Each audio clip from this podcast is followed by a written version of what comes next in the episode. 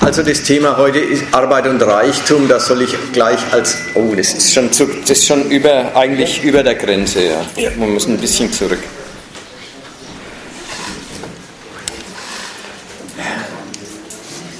Das ist äh, ja, ich habe die Gelegenheit äh, genommen, wahrgenommen, dass wir eine schon ältere Schrift jetzt neu aufgelegt und verändert und wir meinen verbessert haben. Und äh, da war ich der Meinung, dass es nach den Jahren von Finanzkapital und Finanzkrise und äh, Eurokrise und so weiter, dass es am Platz ist, mal wieder über die Fundamentals dieser Wirtschaftsweise zu sprechen mal diese elaborierten in die äh, Höhen des freien Investierens und äh, Handelns mit Wertpapieren entfleuchten Felder mal verlassen und mal über die, das, das Grundprinzip reden, Arbeit und Reichtum. Da, da, darüber geht es jetzt, ja, ich sage die zweite Seite gleich noch. Und ein zweites Bedürfnis, aus dem zweiten Grund hat sich mir das Bedürfnis ergeben, weil ich feststelle, dass so im Umkreis der sogenannten neuen Marx-Lektüre. Das ist ein bisschen Michael Heinrich, das ist ein bisschen akademische Marx-Rezeption. Und es gibt politische Gruppen, die sich in dem, äh, bei denen auch bedienen und äh, daran orientieren und daraus äh, was gewinnen, dass der Kapitalismus da so auf alle möglichen philosophischen und soziologischen äh, Kritik Bezüge gebracht wird. Da kriegt man gesagt, der Kapitalismus ist die eine Variante, Variante funktioniere nicht. Andere sagen, Kapitalismus wäre eine abstrakte Vergesellschaftung, entfremde die Menschen voneinander und vom Gemeinwesen, unterwerfe sie anonymen Sachzwängen. Und sie meinen, dass sie mit so Urteilen, wie dass da ein gewisser Freiheitsverlust mit verbunden ist, eigentlich das Entscheidende über die Wirtschaftsweise gesagt haben. Und dazu wollte ich eigentlich mal sagen, nein, nein, da gibt es ganz was anderes zu sagen. Kapitalismus ist eine Produktionsweise. Kapitalismus ist eine Weise, wie, das passiert auch in der Gesellschaft wie in jeder anderen, wie der materielle Lebensprozess der Gesellschaft organisiert ist, wie die notwendige Arbeit stattfindet, und so eine Produktionsweise, die soll man lieber nicht philosophisch und soziologisch und mit irgendwelchen höheren Kategorien kritisieren, sondern Bewertung und Beurteilung einer Produktionsweise ist und bleibt der Materialismus der Beteiligten. Wie schaut es mit den Interessen aus, die in diesem Wirtschaftssystem in Dienst genommen werden die in diesem Wirtschaftssystem mitwirken. Und die Frage ist ganz einfach, was haben sie davon? Mal andersrum ausgedrückt. Wenn die kapitalistische Wirtschaftsweise eine ist, in der für die Leute, die die, Arbeit machen, oder auch für alle, denn ein Teil kann aus, ist aus irgendwelchen Gründen, entweder sie sind noch Lehrende oder Kinder oder sie sind alt und nicht mehr so arbeitsfähig, Irgendwelche können immer auch nicht arbeiten, das ist klar. Also die Arbeitenden und die Nichtarbeitenden. Wenn für die Beteiligten in einer Wirtschaft das Verhältnis von Aufwand und Ertrag in Ordnung geht, wenn der Arbeitsaufwand, der nötig ist, in einem guten Ergebnis für die Beteiligten mündet, dann gibt es keine Kritik einer Produktionsweise. Dann geht die auch in Ordnung. Denn für was anders muss sie vom Standpunkt des Interesses des Betroffenen aus gar nicht da sein. So, das war jetzt die Einleitung, die habe ich gesagt, weil ich äh, erstens natürlich eine Einleitung machen wollte und was vorherschicken wollte, sagen wollte, warum, warum ich das jetzt äh, zum Thema machen will. Andererseits sollte ich ähm, Ankündigungen vorausschicken vor den Vortrag und da hat sich halt ergeben, dass die eine Ankündigung betrifft das Angebot einer Nachbesprechung von dem heutigen Termin, also ein Termin, des, der über die Schwierigkeiten oder die ungeklärten Fragen oder, was man nicht unterschätzen soll, über den ganzen großen Umkreis des Themas geht, von dem ich jetzt natürlich bloß einen wirklich kleinen Ausschnitt erzählen kann. Also, und diese Nachbesprechung findet statt am Donnerstag, dem 16. Mai ab 19 Uhr in dem äh, Wirtshaus Max und Moritz in der Oran Oranienstraße 162. Anlässlich dessen gleich weiter mit Ankündigungen. Es läuft ein Kapitallesekreis, eine Kapitalschulung in der Humboldt-Universität. Die hat erst eine oder zwei Sitzungen gehabt, da ist also der Einstieg noch gut möglich. Wer sich dafür, dafür interessiert, muss, das war immer montags um 18.30 Uhr in den Hegelbau 1606 gehen. Also immer montags 18.30 Uhr in dem Hegelbau 1606 kann man in eine Kapitalschulung, die gerade begonnen hat, noch einsteigen. Dann wird ein Termin angekündigt, der 14-tägig ab dem 3. Juni, also in etwa in knappen Monat, um 19 Uhr hier im Mehringhof stattfinden soll und ich weiß nicht, die Themen wohl aktuelles oder was da, was da der, äh, der Gegenstand sein soll, ist äh, aktuelles, also die laufenden politischen Ereignisse am, ab dem 3. Juni 14-tägig hier im Mehringhof im Blauen Salon.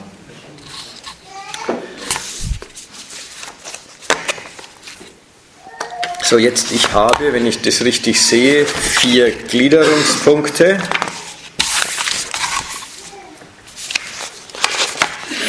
Und da will ich mal anfangen. Die Frage, die, die Frage bleibt, wie steht es denn mit Arbeit, bei Arbeit und Reichtum für die Betroffenen mit Aufwand und Ertrag? Die eine Fassung. Die andere Fassung des, des Leit, der Leitfrage, des Themas. Wie verhält sich denn in dieser Gesellschaft die Produktion des materiellen Reichtums, also das Herbeischaffen der nützlichen Dinge, der Lebensmittel im allerweitesten Sinn, wie verhält sich die Schaffung des materiellen Reichtums zu dem gesellschaftlichen Reichtum, um den es geht? Denn, das wäre jetzt gleich mal Einstieg, identisch sind die nicht. Ist übrigens auch schon klar, wenn das bestimmt, was ich da sage, dass das nicht identisch ist, ist das schon eine erste und eine total fundamentale Kritik. Das ist, das, wenn zu beweisen ist, dann ist klar, der Reichtum, um den es hier geht, ist nicht dasselbe wie der materielle Reichtum, von dem die Menschheit lebt. Erste Überschrift heißt Arbeit für Geld. Die Schaffung des materiellen Reichtums als Mittel der Aneignung gesellschaftlicher Verfügungsmacht über ihn. Ja, muss ich vielleicht nochmal wiederholen. Wenn für Geld gearbeitet wird, dann ist schon klar, das Produkt, das einer herstellt, ist nicht der letzte Zweck der Aktion. Ja, ja, man muss schon was herstellen, wenn man was Verkaufbares haben will. Aber der Zweck der Operation ist der Verkauf. Das Herstellen, das Schaffen, das, das Erzeugen des nützlichen Dings, die Verwandlung von Naturstoff oder die Bereitstellung eines nützlichen Dienstes für irgendwen, das ist schon nötig. Ohne das geht nichts. Aber das ist nicht die Sache selbst. Es ist nur das Hilfsmittel, um an Geld ranzukommen.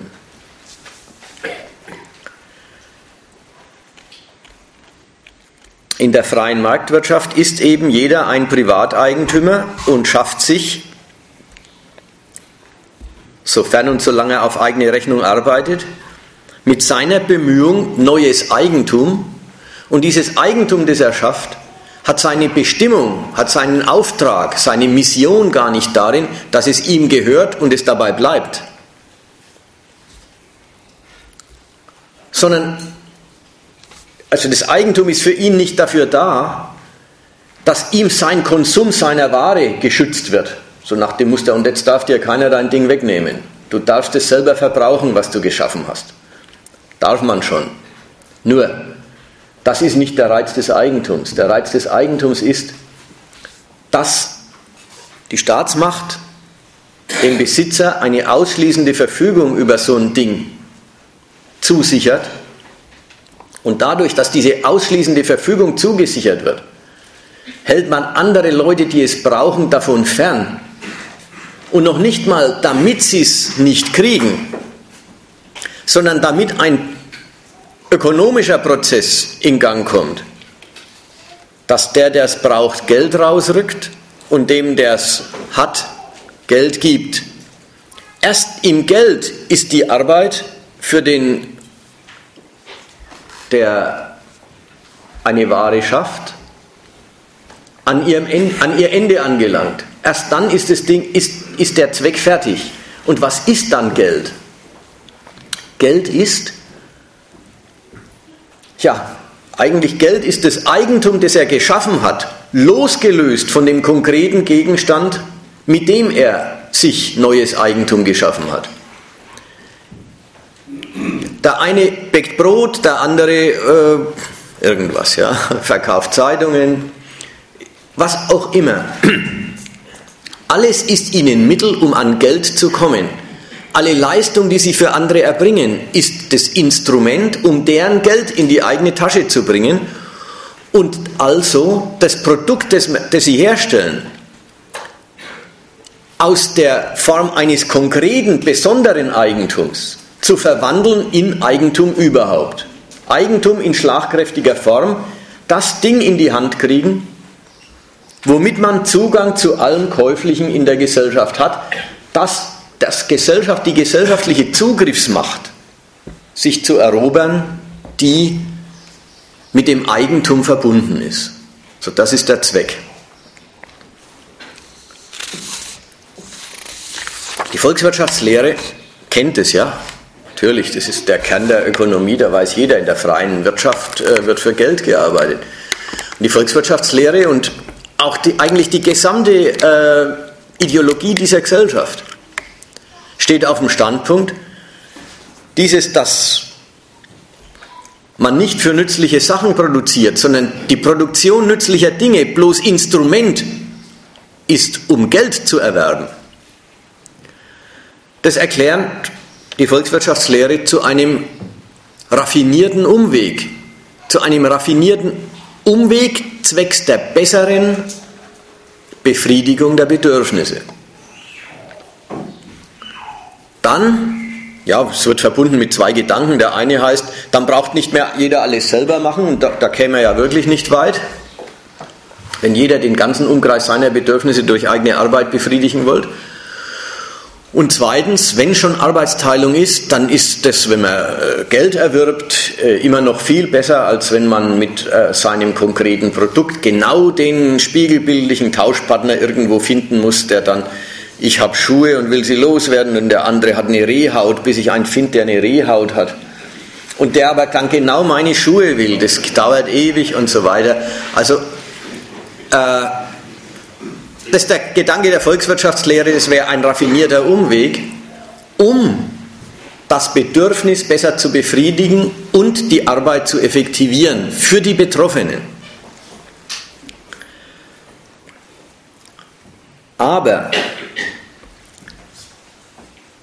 der Gedanke ist verkehrt. Der Gedanke, der so tut wie oder der nahelegt. Es ginge schon nach wie vor um den Konsum und um die Befriedigung von Bedürfnissen und das wäre der Zweck des Wirtschaftens. Ja, denn daran hält solches Denken ja fest. Die können sich auch nichts anderes als Wirtschaft vorstellen, als dass es dazu dient, Bedürfnisse zu befriedigen.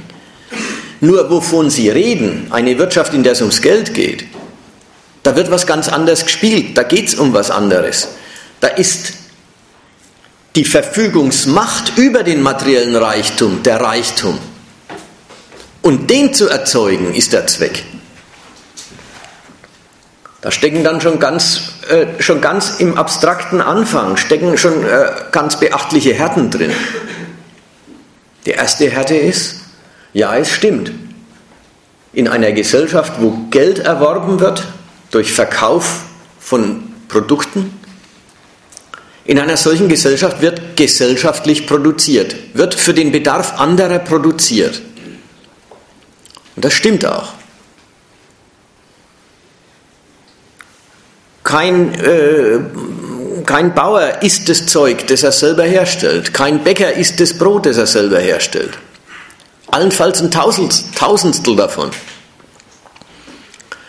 Kein Schuster macht die Schuhe, damit er sie selber trägt. Jeder produziert für das Bedürfnis anderer, aber nicht um es zu befriedigen, sondern um es auszunutzen. Die Bedürftigkeit der anderen ist ihre Schwäche in der Marktwirtschaft. Dass sie was brauchen, ist der Hebel dessen, der was hat. Und da zwingt man die anderen, was dafür herzugeben. Darin ist schon eingeschlossen. Ein Bedürfnis, das vorhanden ist, aber nicht zahlen kann, gilt nichts. Und nützliche Dinge, die schon gebraucht würden, aber für die es kein, keine kaufkräftige Nachfrage gibt, werden gar nicht erst hergestellt.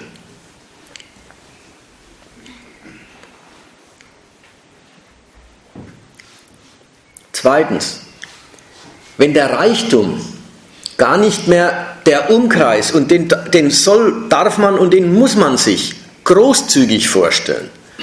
Wenn der Reichtum gar nicht der Umkreis der nützlichen Dinge ist,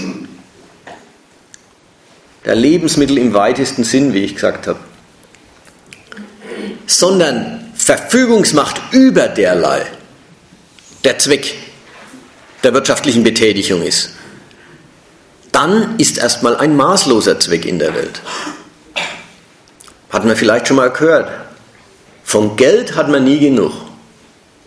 Jedes andere Bedürfnis und jedes andere Mittel der Bedürfnisbefriedigung hat sein Maß in sich. Keiner will von irgendeinem nützlichen Ding endlos viel. Ja, es ist, wenn, wenn welche äh, Fernseher in ihrer Wohnung horten, gilt es als eine Form von Verrücktheit. Wenn man manche essen exzessiv, aber nicht endlos viel. Aber Geld ist, ein, ist als das allgemeine Zugriffsmittel, Geld als die allgemeine Macht über die nützlichen Dinge, über alles Käufliche. Geld ist ein Zweck. Der ist ohne Ende. Und deswegen kriegt auch die Arbeit in dieser Gesellschaft eine erste ganz absurde Bestimmung. Arbeit, insofern sie Geldreichtum schafft, ist nie fertig. Arbeit, die Geldreichtum schafft, davon kann es wie vom Geld gar nicht genug geben. Auch da muss man sagen, jede Gesellschaft, die nützliche Dinge haben will und die herstellt, ist irgendwann mit der Arbeit auch mal fertig. Dann steht das Haus, dann läuft die U-Bahn,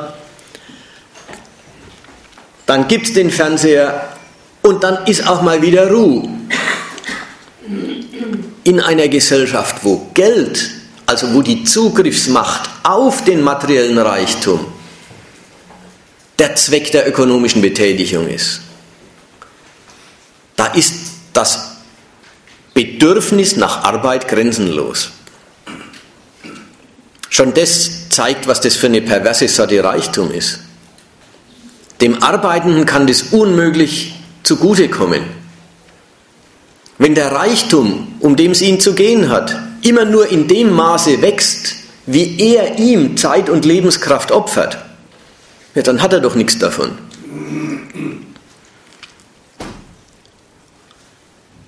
Also das verrät schon, dass in einer Gesellschaft, wo es ums Geld geht, da geht es auch irgendwie um mehr, als dass der Einzelne maßlos Arbeit aufbringt, um maßlos Geld zu kassieren.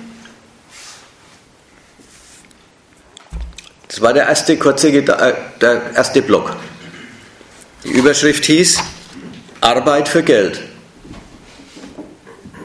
Die Schaffung des materiellen Reichtums und das muss schon passieren. Irgendwas Nützliches muss, muss schon hergestellt werden, wenn es verkäuflich sein soll. Schaffung des materiellen Reichtums als Mittel der Aneignungsmacht der, Gesellschaft, der Aneignung der gesellschaftlichen Verfügungsmacht über alles Käufliche.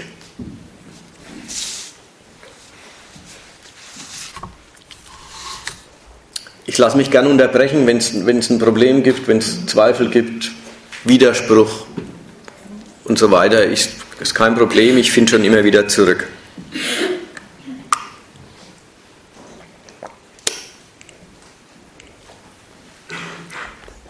Ich habe mir auch vorgenommen, dass es nicht so furchtbar lang gehen soll, sodass also Gelegenheit zum Debattieren sein wird,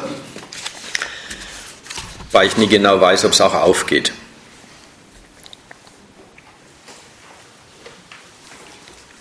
Also die erste Ebene war Arbeit, die Eigentum schafft. Arbeit für Geld. Eigentum haben ist die wichtige Geschichte. Denn, ja, das lohnt sich noch zu dem Block zu sagen, wie gesagt, die, die, die Vorstellung der Gesellschaft ist, Eigentum ist doch gut, dann hat man das sicher, was einem gehört. Ja, das ist wie ein Hilfsmittel. Also wie, wie wenn die gesellschaftliche Form des Eigentums das Hilfsmittel der Verfügung über Gebrauchswerte wäre. Ganz anders ist es. Das Eigentum macht sich zur Bedingung, macht sich zum Zweck, die Form des Eigentums macht sich zum Zweck der Arbeit und zur Bedingung des Konsums. Insofern schiebt sich die gesellschaftliche Form des Eigentums zwischen den Arbeiter und seine Arbeit und seinen Konsum. Erstens in der Form, wer produziert, hat gar nichts von dem Nutzen, den er schafft. Den hat wer anders, der, der die Ware kauft und konsumiert. Ein Schritt vorher schon. In unserer Gesellschaft hat der, der arbeitet, schon deshalb nichts von dem Eigentum, was geschaffen wird, weil er arbeitet ja gar nicht für sich, sondern er arbeitet für den, Produktionsmittel gehören, der als Alleineigentümer alles als sein Eigentum verwerten kann. Das ist jetzt nicht in meiner, in meiner Ordnung, ist das nicht vorher, sondern das ist nachher. Ich wollte jetzt, ich wollte mich mit der, ich wollte mit der Abstraktion anfangen. Arbeit für Geld. Und da können wir noch ruhig ignorieren, ob wir jetzt von dem Lohnabhängigen reden, der Geld verdienen will und wie du, wie, an den du gleich denkst, selbstverständlich, oder aber über jeden anderen, der auf eigene Rechnung arbeitet, um am Markt Geld zu kassieren. Ganz egal, dieses abstrakte Prinzip, Eigentum, die Form des Eigentums, äh, ja, trennt zwischen Arbeit und Konsum und zwischen Bedürfnis und seiner Befriedigung und setzt sich immer dazwischen. Im Sinn von, die Ansprüche des Eigentums müssen befriedigt werden, damit die Arbeit für denjenigen, der sie leistet, überhaupt nützlich wird. Seine Ware muss sich als nachgefragtes Eigentum bewähren, sonst nützt es ihm nichts, dass er was Nützliches hergestellt hat. Und vom, schiebt sich auch zwischen Bedürfnis und Bedürfnisbefriedigung. Das Bedürfnis ist noch lang kein Argument dafür, dass es befriedigt wird. Es müssen die Ansprüche des Eigentums des anderen befriedigt werden ehe ein Bedürfnis zum Zug kommt. Das wollte ich jetzt, das war noch, ich denke noch in der ganzen abstrakten Tour und komme jetzt genau zu dem Punkt, den du, äh, den du, äh, auf den du vorgegriffen hast, nämlich in einer Welt, in der es ums Eigentum geht, um diese Verfügungsmacht über das Käufliche. In so einer Welt entscheidet sich alles daran, ob einer schon Eigentum hat oder ob er erst arbeiten muss, um Eigentum zu erwerben.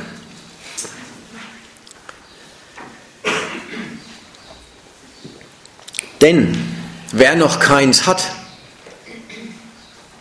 kann noch nicht mal auf eigene Faust loslegen und sagen, na gut, dann strenge ich mich halt an, dann schaffe ich mir Eigentum. Wer noch keins hat, ist gar nicht in der Lage, seine eigene Arbeitsfähigkeit und Arbeitsbereitschaft in ein verkäufliches Gut zu übersetzen, mit dem er am Markt was hermachen kann. Denn wenn er kein Eigentum hat, dann fehlen ihm auch die Produktionsmittel und dann fehlen ihm auch die Mittel seines Lebensunterhalts, die er ja erstmal haben muss, um zu arbeiten, bis er sein Produkt dann endlich auf den Markt bringen und verkaufen kann. Das heißt, in einer Welt des Eigentums ist die Arbeit, ja, der erste Satz war, die Arbeit, die Arbeit schafft dieses Eigentum. Jetzt hast du, in einer Welt des Eigentums ist die nackte Arbeit überhaupt nicht in der Lage, sich zu verwirklichen.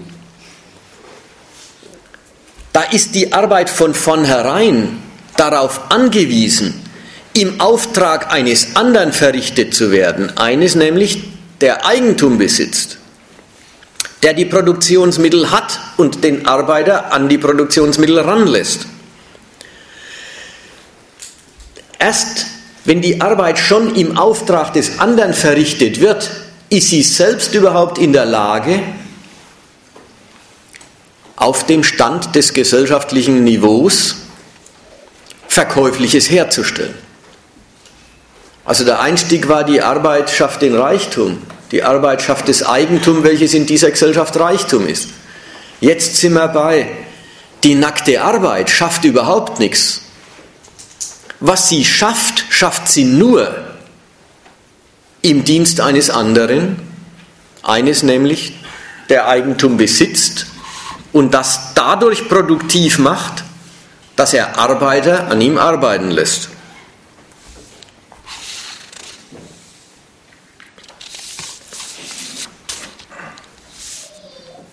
Also der Arbeiter muss unter fremder Regie arbeiten, damit er überhaupt nützlich arbeiten kann.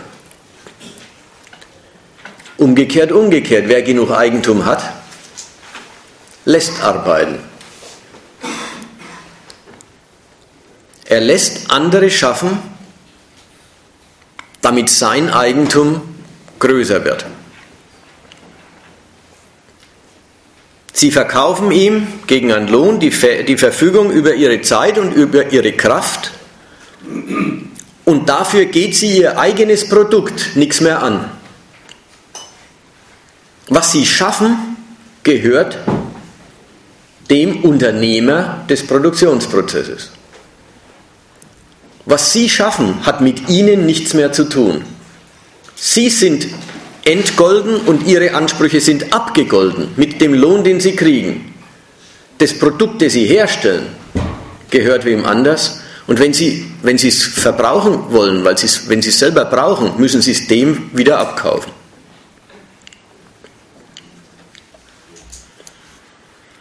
Also eine erste Fortbestimmung unseres Prinzips, dass Arbeit unter den Bedingungen des Eigentums Geld schafft.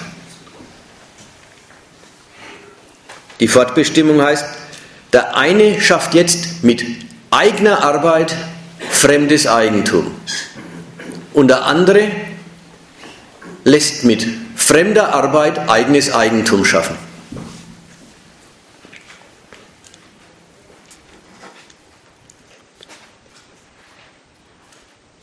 Das Institut des Eigentums, ja, im Ausgangspunkt dass man ein Recht auf das eigene hat, was man hervorbringt. Das Institut des Eigentums sieht jetzt so aus, dass der, der die Arbeit macht, unfähig ist, sein eigenes Produkt anzueignen. Und der, der die Produktionsmittel besitzt, das Recht hat, sich das Produkt fremder Arbeit anzueignen. Arbeit und Reichtum im Ausgangspunkt sowas wie ein und dasselbe. Die Arbeit schafft den Reichtum. Da war die Rede schon, der einfache Gebrauchswertreichtum, der einfache Reichtum an nützlichen Dingen ist da schon nicht mehr gemeint. Aber die Arbeit schafft diesen geldwerten Reichtum. Jetzt, Arbeit und Reichtum bilden einen vollen Gegensatz. Wer reich ist, arbeitet nicht und wer arbeitet ist, wird nicht reich.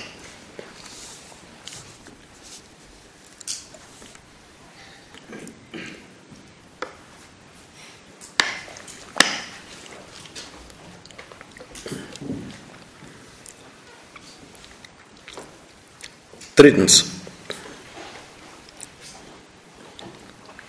Jetzt wird es ein bisschen schwieriger. Bisher war es meines Erachtens eher einfach. Ja, ja.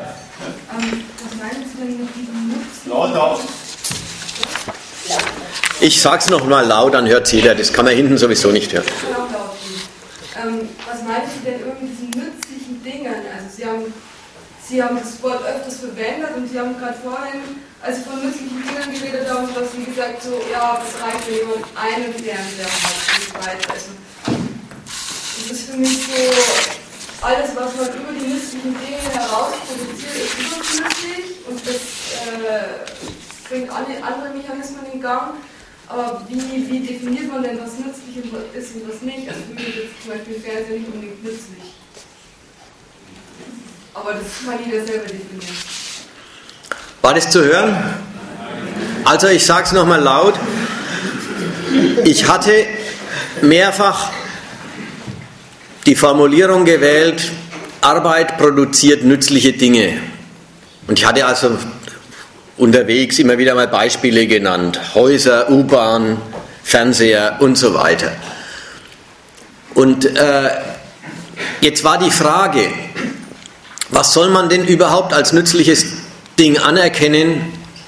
Sie, die Fragerin, sagt, in ihrem, in ihrem Urteil zum Beispiel wäre der Fernseher kein nützliches Ding.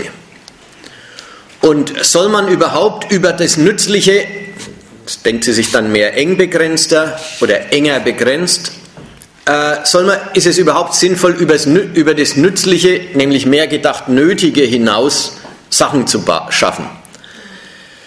Ich möchte mal was dagegen, dagegen setzen, nämlich wenn man über Ökonomie nachdenkt.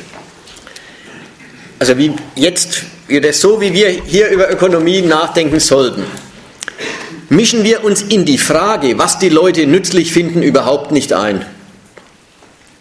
Wenn ein Bedarf nach, einer, nach einem Produkt, nach einem Ding existiert, dann ist das erstmal nützlich deswegen, weil es einer konsumieren will vollkommen wurscht, ob ich oder du der Meinung bist, so ein Schmarrn.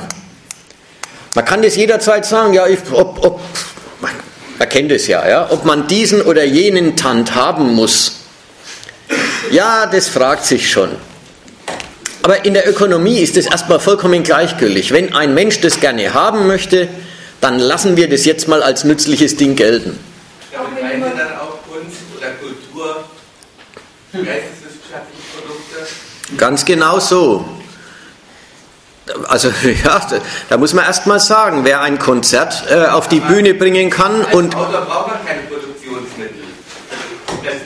Ja, dann ist man ja richtig, richtig. Je nachdem oder paar Rohstoffe braucht man da, Stein oder sonst was, womit man gerade arbeitet oder Metall. Richtig. Ist auch, auch das ist gar nicht zu leugnen. Es gibt Grenzfälle, wo der Einzelne produktiv werden kann, ohne dass er über Produktionsmittel in dem strengen Sinn, nämlich dass man Millionen und Milliarden vorstrecken muss, damit es überhaupt äh, auf dem Stand der Produktivität äh, eine konkurrenzfähige Geschichte ergibt. Äh, es, gibt, es gibt einen ganzen Bereich, da ist das nicht nötig. Der Journalist braucht eine Schreibmaschine oder heutzutage so einen Laptop und dann kann er Texte erzeugen und so weiter und so weiter. Der Dichter braucht noch weniger. Wenigstens, wenigstens wenn er Lyriker ist. Aber auch da sind wir jetzt mal nicht, äh, äh, interessieren wir uns mal nicht für die kulturelle Seite davon, sondern für die ökonomische. Dann muss man sagen, so und wenn einer ein Gedicht produziert und es verkaufen kann, dann hat er eine Ware produziert und auch mit seinem, seiner Schöpferkraft für sich ein Eigentum erzeugt. Wie groß das ist oder nicht, ist ganz egal, aber jedenfalls das wäre genau so ein Fall. Und wenn äh, paar Orchestermusiker sich zusammentun und ein Konzert auf die Bühne bringen und dafür Eintritt verlangen, dann haben auch sie für sich eine Ware erzeugt und Geld kassiert und das ist der ökonomische Zweck ihres Geigens. Also es wäre jetzt bloß wichtig, dass, dass man, ja, damit man mal ein bisschen ein Bild hat, davon ist die Rede und das ist noch lange kein Einmischen in die Frage, billige ich diesen Konsum? Billige, halte ich den für vernünftig, diese Ware, dieses Produkt und so weiter? Weil Sie vorhin gesagt haben, quasi, dass äh, zehn Fernseher dann nicht mehr nützlich wären, aber wenn der Mensch das ökonomische Bedürfnis dazu, also Bedürfnis dazu hat, Fernseher zu haben, dann wäre das quasi auch ökonomisch nützlich irgendwie auch. Naja, man weiß doch, wie das, wie das ist in, in einer Wohnung Entweder es ist einer, der meint, er muss eine Videoinstallation machen, dann ist vielleicht eine ganze Wand mit Fernsehern das Richtige. Für alle anderen Leute, die mal einen Film schauen wollen, ist es zwecklos, zwei oder drei nebeneinander zu stellen. So war das gemeint, ja. Und sogar derjenige, ja. Ja, der Nutzen, den einer anstrebt, der definiert, wie viel es von dem einen oder anderen braucht dafür.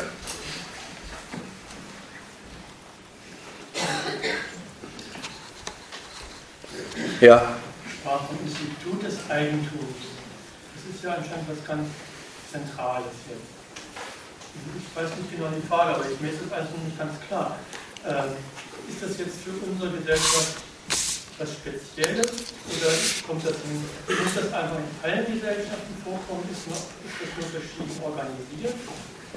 Ähm, ich glaube, das, das scheint ja gerade aus dem letzten Block, war das ja der, der, der Angelpunkt irgendwo aber das ist für mich noch zu kurz. Was das Institut bedeutet. Und ist mit Eigentum Geld gemeint, hauptsächlich oder auch andere? Nein. Zunächst mal ist Eigentum. Und das ist vielleicht in, der, in dem Zusammenhang auch ganz interessant. Zunächst mal ist Eigentum was Rechtliches und noch, noch gar nichts Ökonomisches. Rechtlich heißt es, die Staatsmacht stellt sich hinter und schützt die ausschließliche Verfügung von Bürgern über das ihre, mal ganz egal, wie das in deren Finger gekommen ist. Einer besitzt ein großes Gelände und macht einen Zaun rum, der Staat schützt ihm, ja, du darfst das ausschließend, du darfst ausschließend darüber verfügen. So, das ist das Institut, deswegen habe ich das Wort Institut gesagt, es ist eine, eine rechtliche Institution. So, und diese rechtliche Institution, die mag es schon in früheren Gesellschaften gegeben haben. War aber immer vermischt mit noch anderem Zeug. Zum Beispiel nach der einen Seite hin war Eigentum sehr vermischt mit Herrschaft. Also wenn ein, ein Landesherr ein Dorf besessen hat, dann hat es ihm nicht bloß gehört, wie am modernen Großgrundbesitzer der Grund gehört, sondern dann war er auch der Richter und der Herrscher und er hat das Jus Prime Noctis auch noch nebenher äh, genossen. Kennt ihr das, das Jus Prime Noctis? Das ist so eine Schweinerei. Das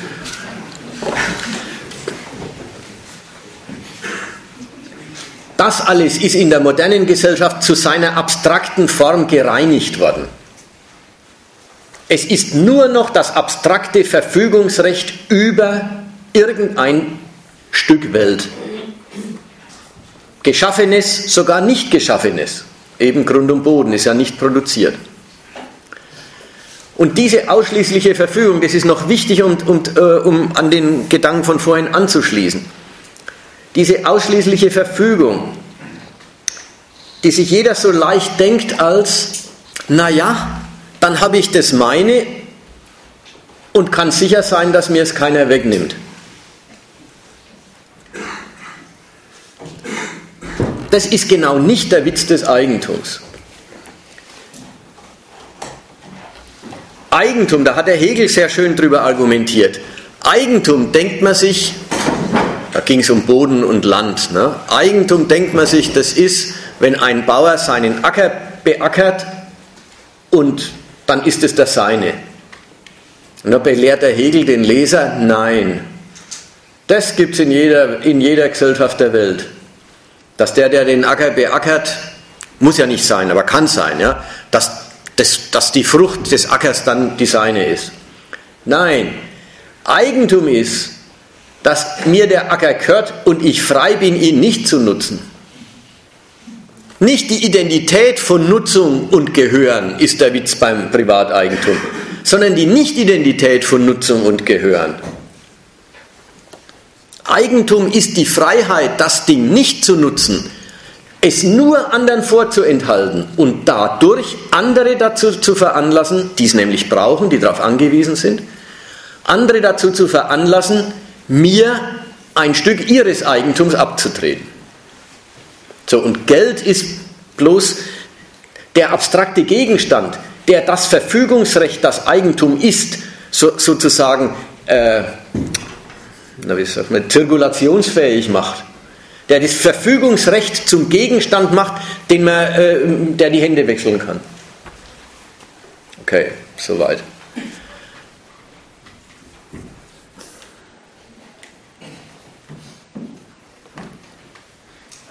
verwendest du denn nicht den Wertbegriff? Also welche Überlegung hast du denn dahinter? Also einfach nur, weil das so basal ist jetzt gerade oder hast du da eine spezielle Erklärung? Weil eventuell wären einige Sachen dann einfach zu erklären. Ja, das ist, wenn, man könnte so sagen, wie ich, wie ich jetzt rede, rede ich von dem, was der Marx Wert nennt. Aber ich rede jetzt nicht, jedenfalls im Augenblick gar nicht von der Seite der Wertgröße gar nicht davon, äh, wie viel, fremd, wie viel eigenes Eigentum ist denn nun geschaffen worden und woran hängt es, wie viel geschaffen worden ist. Wie viel Fremdes kriege ich dafür? Die ganze Seite der Quantität, des wie viel, das, also das war, ist eigentlich der einzige Grund, man hätte auch, auch Wert sagen können. Und Wert in dem Sinn, das ist was, für das muss was anderes gegeben werden. Ja? In dem Sinn ist es wirklich dasselbe. ist halt, denke ich, denke immer auch noch nach der anderen Seite, Wert ist eine ökonomische Kategorie. Ach Gott, das ist eine ganze Theorie. Und Eigentum, das ist was, von dem nehme ich erstmal an, da weiß jeder, wovon die Rede ist. Ich mache sozusagen eine Hilfe, um das zu erläutern, was in dem Kapital als Wert bezeichnet ist. Also die Absicht ist nicht, es komplizierter zu sagen, sondern es ist komplizierter vielleicht für den, der schon, also quasi dem das schon geläufig ist mit dem Wert. Aber erstmal, das ist Wert, ja, dieses, was ausschließlich besessen wird und deswegen nur hergegeben wird gegen einen Gegenwert, der eben, wo der, wo der Tauschende sich eigentumsmäßig gleichstellt.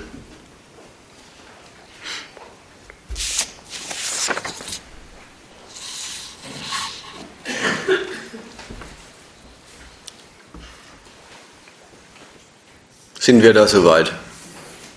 Okay.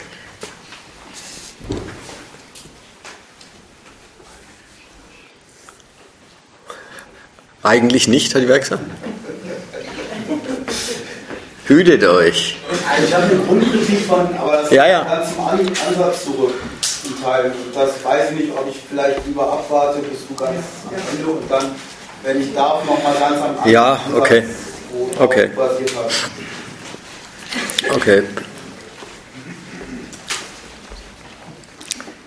Ich mache mal weiter.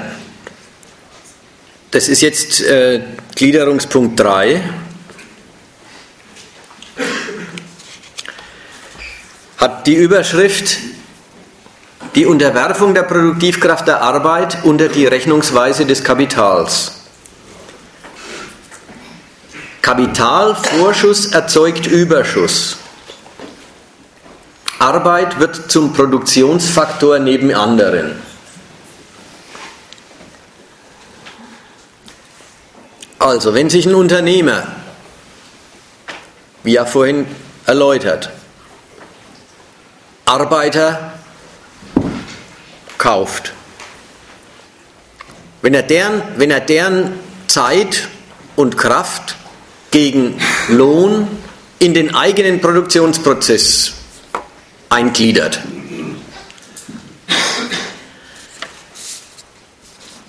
Dann kann man erstmal sagen, er macht es, er, er, er,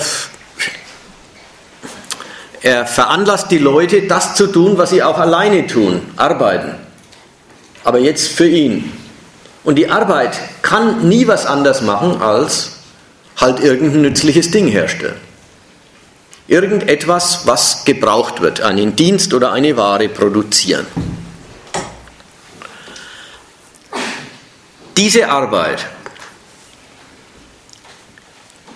als Teil eines Unternehmens kriegt jetzt einen ganz anderen Auftrag.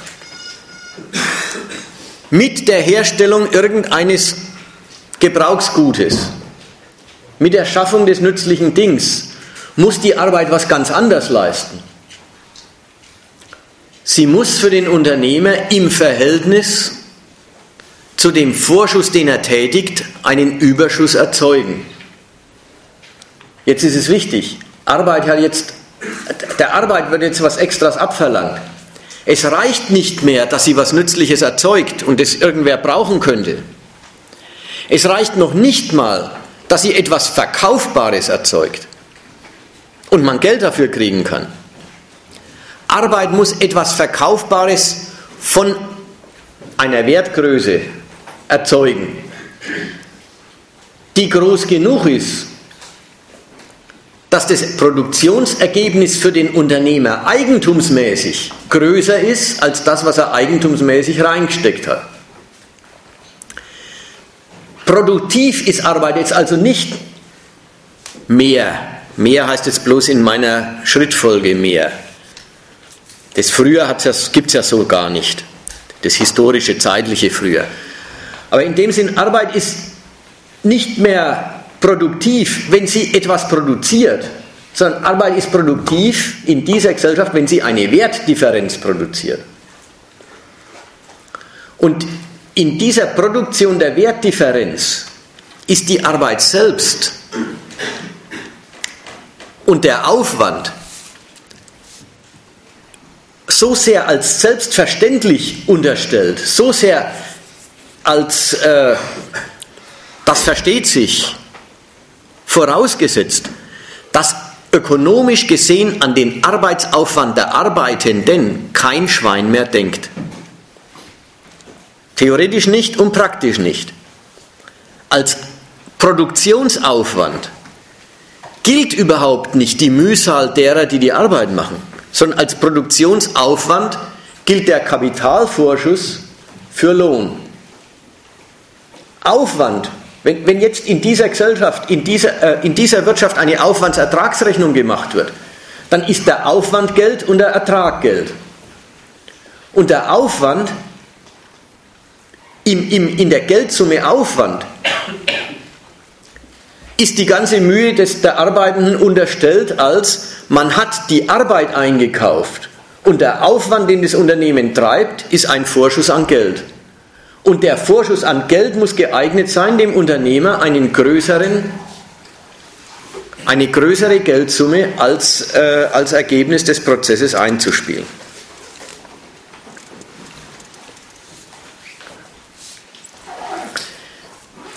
Insofern kriegt die Arbeit jetzt einen neuen Auftrag. Ihre Produktivität, die einerseits durch Arbeitsproduktivität erzeugt wird, zählt überhaupt nur noch, insofern sie Kapitalproduktivität bewirkt. Also das ist jetzt alles vielleicht nicht ganz so einfach, aber jedenfalls die, äh, die, die Arbeit arbeitet und die ist produktiv, indem sie was herstellt, aber das alles gilt nichts. Oder es gilt dann und nur so weit, wie die Arbeit Kapitalproduktivität erzeugt. Und da merkt man, Kapitalproduktivität und Arbeitsproduktivität ist nicht ganz dasselbe. Die Arbeitsproduktivität, was die Arbeit zu leisten vermag, wird vom Kapital angeeignet als das ist, ich habe es ja gekauft, das ist Teil meiner Firma. Aber produktiv ist die Arbeit durch die Differenz, die sie erzeugt und dadurch, und das ist die Kapitalproduktivität. Und diese Leistung der Arbeit, die wird genauso dadurch erbracht, dass die Arbeit zweckmäßig verrichtet wird, wie dass die Arbeit schlechter bezahlt wird, wie dass der Arbeitende gehetzt wird. Alles ist gleichermaßen nützlich vom Standpunkt der Kapitalproduktivität aus. Denke ich noch an, naiv an die Arbeitsproduktivität, dann meine ich, wie viel die Arbeitsstunde an Produkt erzeugt. Denke ich, an, denke ich an Kapitalproduktivität und nur dafür wird die Arbeit überhaupt benutzt, dann ist die Differenz zwischen Vorschuss und Ertrag das Kriterium aller, äh, aller Benutzung, der Beschäftigung. Und dann ist die Armseligkeit der Bezahlung gerade so ein Instrument der Kapitalproduktivität wie die enorme, der, der enorme Wirkungsgrad moderner Arbeit an modernen Maschine, Maschinen. Eins ist ersetzbar durchs andere, weil Kapitalproduktivität überhaupt die Messlatte ist. Kraft der Werte äh, ist, ist, ist Handel Arbeit. Einzelhandel, Großhandel. Kommt, kommt gleich, gibt es noch eine Meldung, passt die dazu? Ja, größte Arbeitgeber, der größte Arbeitgeber jetzt in Deutschland ist der wohl der Staat. Und die, die kommen da jetzt Sozialpädagogen, Lehrer, Beamte. Äh, also es ist ja immer so dieses Modell der Unternehmer, das klingt ein bisschen so nach dem Fabrikeigentümer und der Arbeiter, den Industriearbeiter, die dann zusammen Waren produzieren, das ist ja in Deutschland vielleicht noch ein Fünftel, wenn überhaupt, der Beschäftigten. Ja.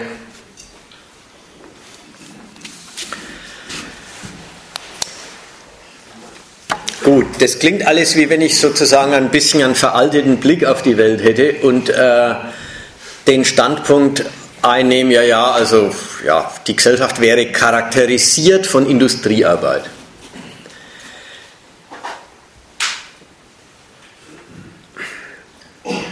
Jetzt ähm, mache ich mal ein klein, ich, ich nehme eine kleine Anleihe bei der Bundeskanzlerin.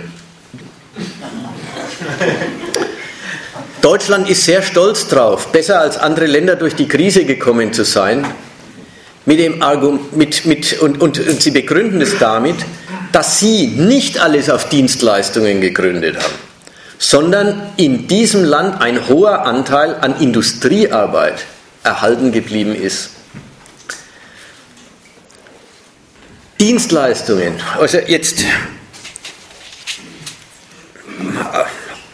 halten wir es mal äh, oder so.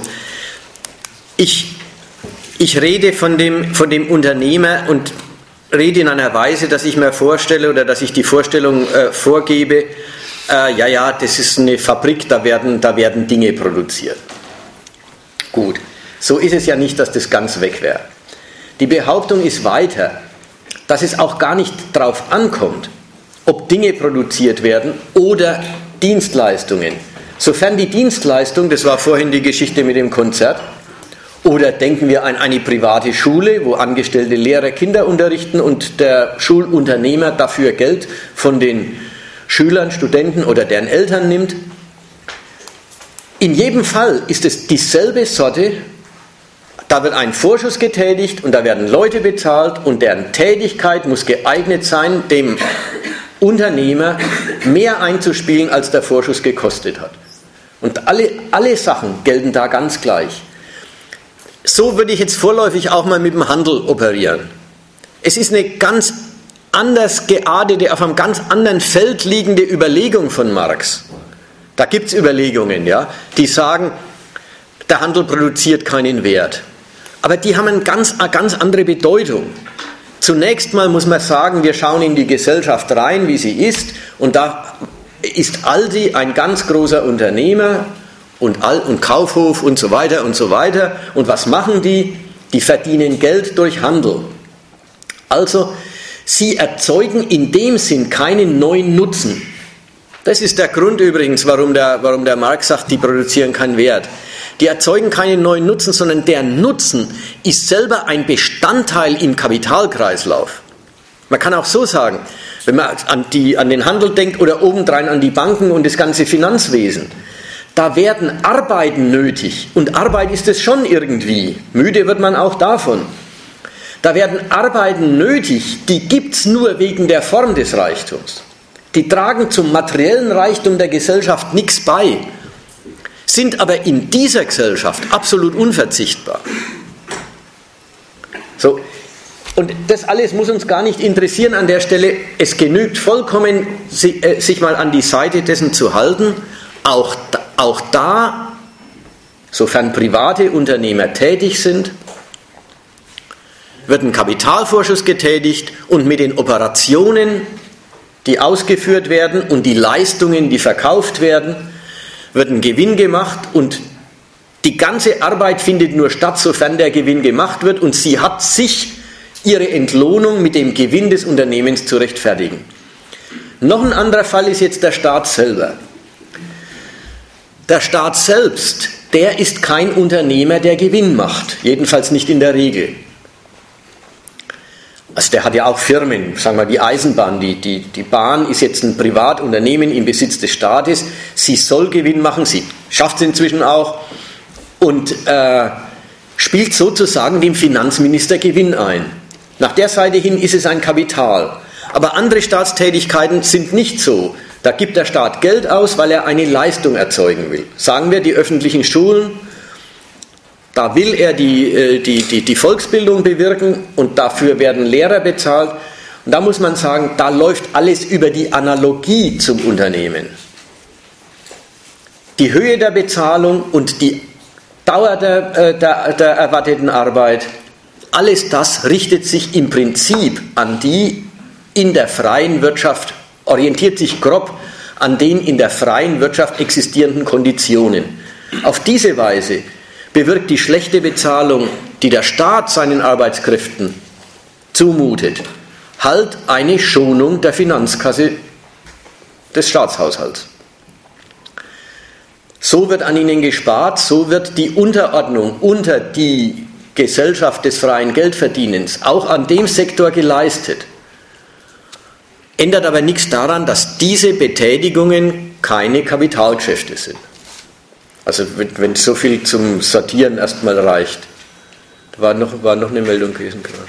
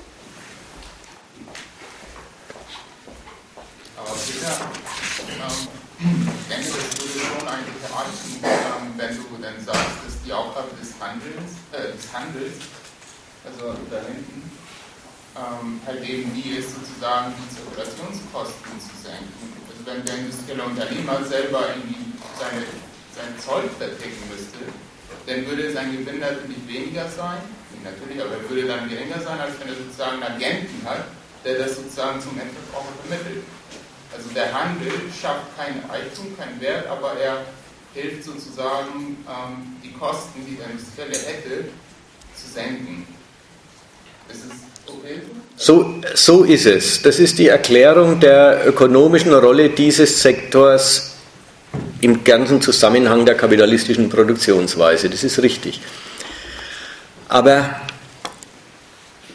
ich, ich will dem überhaupt in der Sache nicht widersprechen. Ich wollte bloß sagen,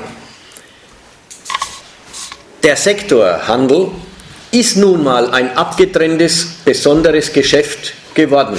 Warum er abgetrennt ist und äh, wie er zum anderen steht, das war deine Rede. Auf der Basis ist er ein besonderes Geschäft.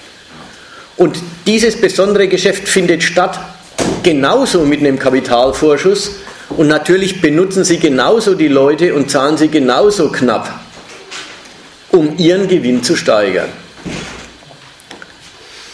Ihre Fähigkeit, was zu erlösen, kommt halt aus der Differenz zwischen dem Marktpreis und dem Preis, zu dem das Unternehmen die Produkte an den Handel abgeben muss, damit der Handel ihm diese Aufgabe des Vermarktens abnimmt.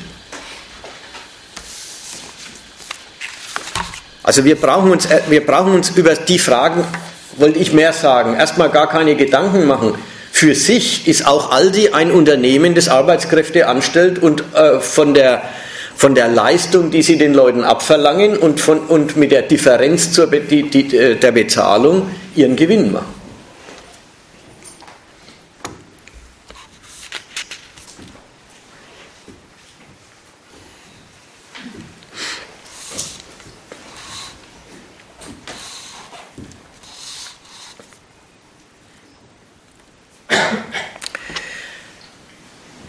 An der Stelle, wenn man ist, ja, die Arbeitnehmer müssen den Unternehmern eine Wertdifferenz erzeugen. Da kennt unsere Gesellschaft auch die Frage, ist das jetzt eigentlich Ausbeutung? Und man weiß, Ausbeutung wird üblicherweise in den Extremen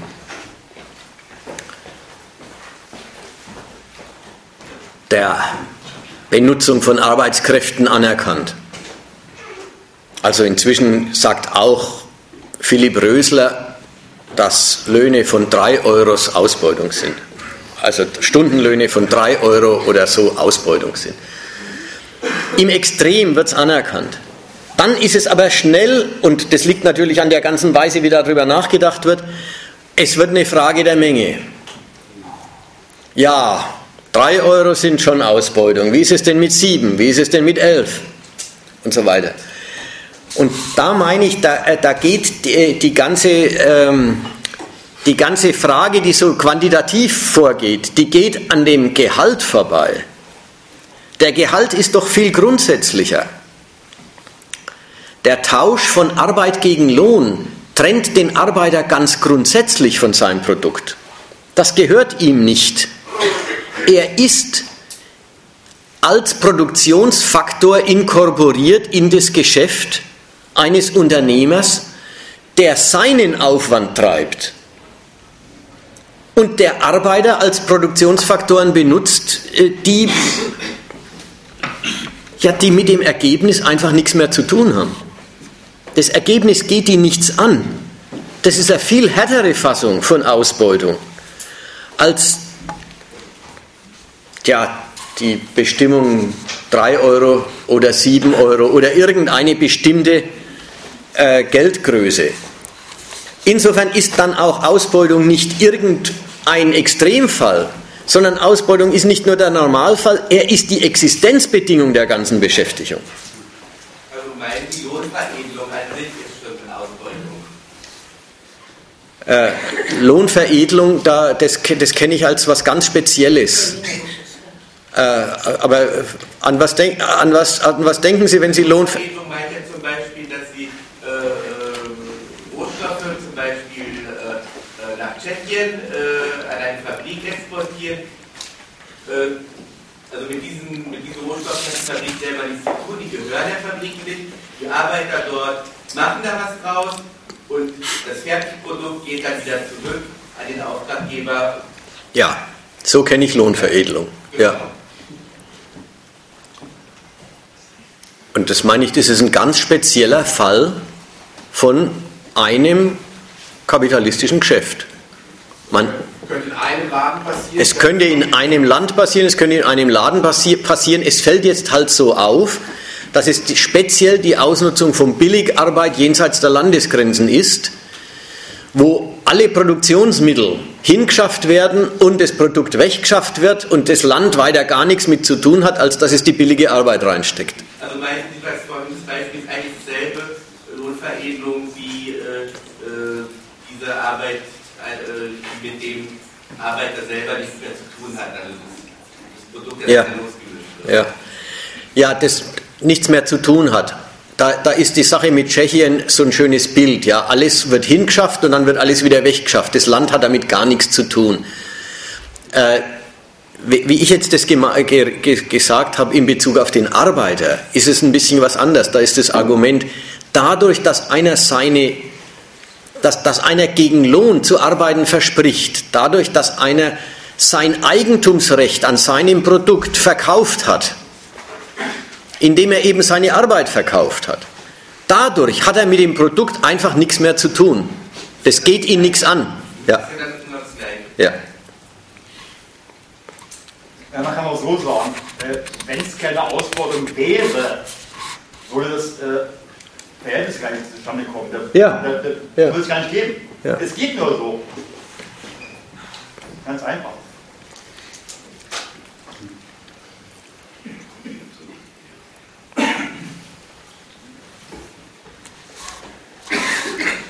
Die Subsumption des Arbeiters unter die Rechnungsweise des Kapitals hat jetzt noch eine andere, hat jetzt noch eine andere Seite.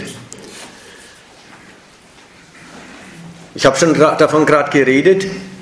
Eigentlich zählt die ganze Arbeit ökonomisch in dieser Wirtschaftsweise als Kapitalaufwand. Nicht die Arbeit, sondern der Aufwand zum Kaufen der Arbeit gilt als der produktive Aufwand, den eine Firma treibt. Ihr Vorschuss, der Vorschuss, den sie zahlt, ist für die Firma die Quelle und der Grund dessen, dass hinterher was rauskommt und zwar mehr rauskommt, als man reingesteckt hat. Sie erklären ihren Vorschuss zum, ja, weil, sie mit ihrem Vorschuss den Verwertungsprozess in Gang setzen, behandeln Sie praktisch Ihren Vorschuss wie den Grund der Verwertung.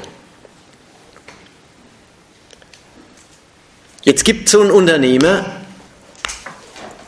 Kapitalvorschüsse aus, nicht nur für Löhne, sondern auch und gar nicht in geringem Umfang für Rohstoffe und Arbeitsmittel und Maschinerie. Insofern der Unternehmer seinen Vorschuss als die Quelle betrachtet, als das betrachtet, was das herbeiführt, dass am Schluss ein Überschuss rauskommt, macht er überhaupt keinen Unterschied zwischen dem Vorschuss, den er für Lohn ausgibt und der sich dann verwirklicht dadurch, dass Menschen arbeiten und was herstellen, und dem Vorschuss, den er für Rohstoffe und Arbeitsmittel ausgibt, die von den Arbeitern benutzt und transformiert und in andere Sachen überführt werden.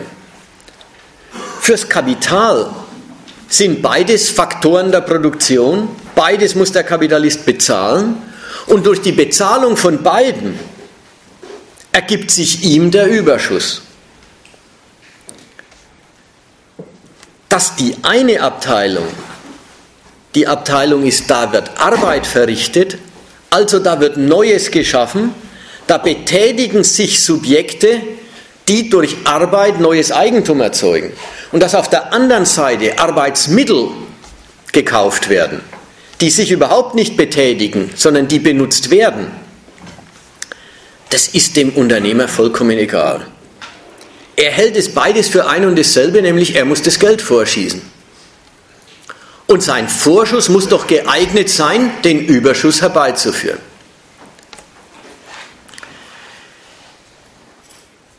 Es ist in der Gesellschaft halt dann auch die Absurdität üblich geworden, dass man meint, auf der Basis, arbeiten tun nicht nur die Arbeiter, arbeiten tun auch die Maschinen. Oder arbeiten ich du, du nimmst es mir aus dem Mund, genau. Am Schluss, am Schluss äh, äh, lebt die Menschheit sogar mit dem Wahnsinnssatz, äh, mein Geld muss so hart arbeiten wie ich.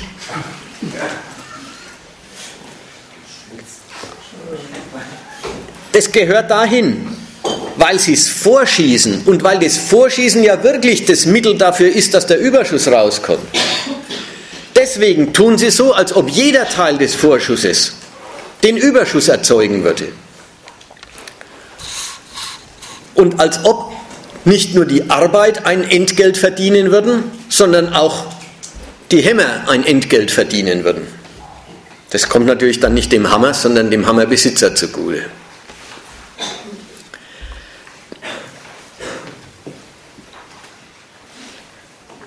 Sie behandeln es als dasselbe, aber sie kriegen schon noch zu spüren, dass es dasselbe nicht ist. Sie tun so, wie wenn es ein und dasselbe wäre. Weil sie es vorschießen, ist es für sie Produktionsfaktor, den sie halt bezahlen und der, weil sie ihn bezahlen, einen Beitrag zu ihrem Überschuss leistet. Aber dass sie da was Verschiedenes kaufen, das kriegen sie zu spüren.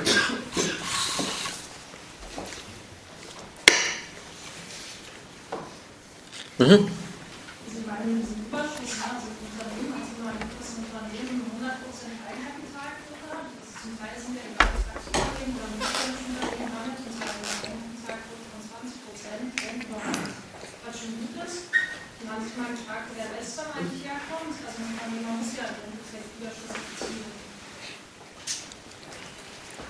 Also, war das zu hören, zu verstehen? Ich sage es nochmal. Äh, es wird in Erinnerung gebracht, dass in einem modernen Unternehmen das Eigentum des Unternehmens oder des Unternehmers an seiner Firma, an der Firma, eigentlich sowieso die Ausnahme ist. Alle Firmen arbeiten mit Fremdkapital. Manchmal ist die Eigenkapitalquote vielleicht 20 Prozent. Ja, so ist es. Und das war aber bloß der, die Erinnerung, um daran hinzuzufügen, daraus folgt, dass die Unternehmen Überschüsse ja nicht nur erzielen wollen, sondern erzielen müssen. Weil sie Fremdkapital benutzen, müssen sie einen, Zins bedienen, einen Zinsdienst leisten und den können sie natürlich, ohne dass die Firma kaputt geht, nur aus Überschüssen leisten. Ja, so ist es. Nur, man kann an das schon erinnern und wir können über diesen Umstand reden, aber ein Einwand gegen das bisher Gesagte ist es nicht. Zunächst mal muss man nämlich sagen, oder zunächst mal würde ich festhalten, es ist mir jetzt egal, ob die Firma dem Unternehmer, Unternehmen selbst gehört oder ob die sich die große Firma bloß leisten können, indem sie Geld von der Bank aufnehmen und dann einen riesen Verwertungsprozess anleiern mit Geld, das ihnen gar nicht gehört. Die können viel mehr Geschäft machen, als sie machen könnten mit dem, was sie an Eigentum besitzen. Sie bedienen sich der Käuflichkeit, der Kapitalmacht, die die Bank anbietet. Und dann, das stimmt schon, ist das, was sie erzeugen wollen, auch ein Sachzwang gegen sie. Dann müssen sie auch den Überschuss erzeugen, den sie ohne dies erzeugen wollen. Und nur um einen Riesenüberschuss zu erzeugen, haben sie ja überhaupt von vornherein den Kredit aufgenommen. Deswegen ist der Gedanke, jetzt übertreibe ich es mal, ja, der arme Unternehmer muss ja Überschuss erzeugen, weil er der Knecht der Bank ist. Ja, der Knecht der Bank ist er nur geworden, weil er sich der Bank bedient hat, weil er sich deren Potenz, einen Riesenkapitalprozess anzuleiern, gekauft hat. Ich könnte es mal umgekehrt ausdrücken. Die haben die, Kunst, äh, äh, die haben die Kunst erfunden, mit Geld, das ihnen gar nicht gehört, Profit zu machen, der ihnen schon gehört. Wenn es daneben geht, gibt es Insolvenzen. Aber das ist, äh, das ist mehr der, der Unfall zum Fall. Die Insolvenz ist nicht das Normalresultat. Die Insolvenz ist, wenn es daneben geht.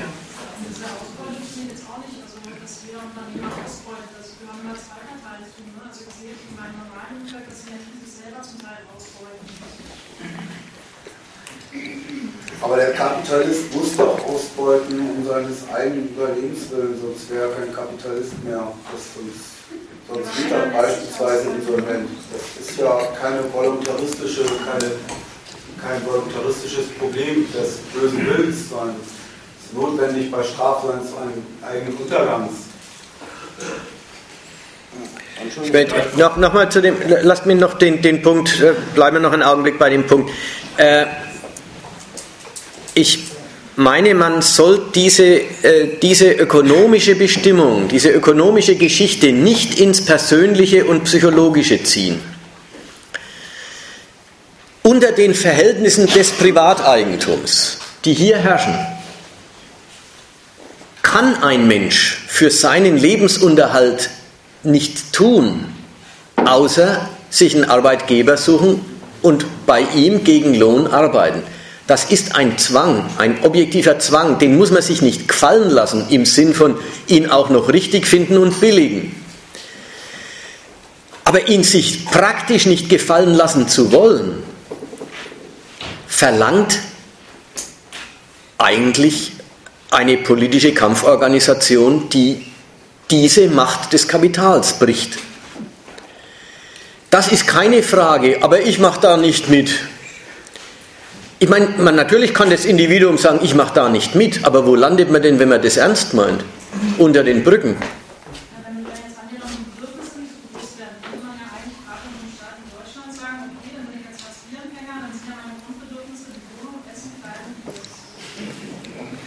Ja, auch das, auch da möchte ich so ein, möchte ich so ein bisschen dran erinnern, äh, denkt, denkt mal ein bisschen allgemeiner und nicht gar so als, was kann ich als Individuum tun, wie kann ich mich als Individuum herausschwindeln.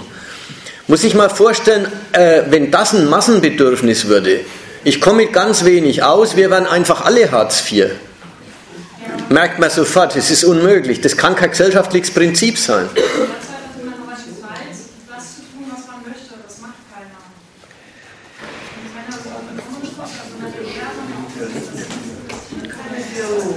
Was möchtest du denn eigentlich? Du brauchst schon ein bisschen Geld, auch als Architekt, was du möchtest. Was möchtest du denn eigentlich?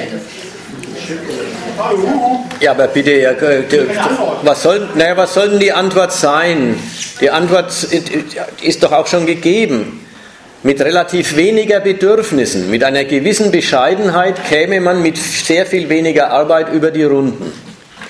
Und da wäre doch dann mehr individuelle Freiheit drin. So viel habe ich jetzt rausgehört, ja? Liege ich richtig? Ja.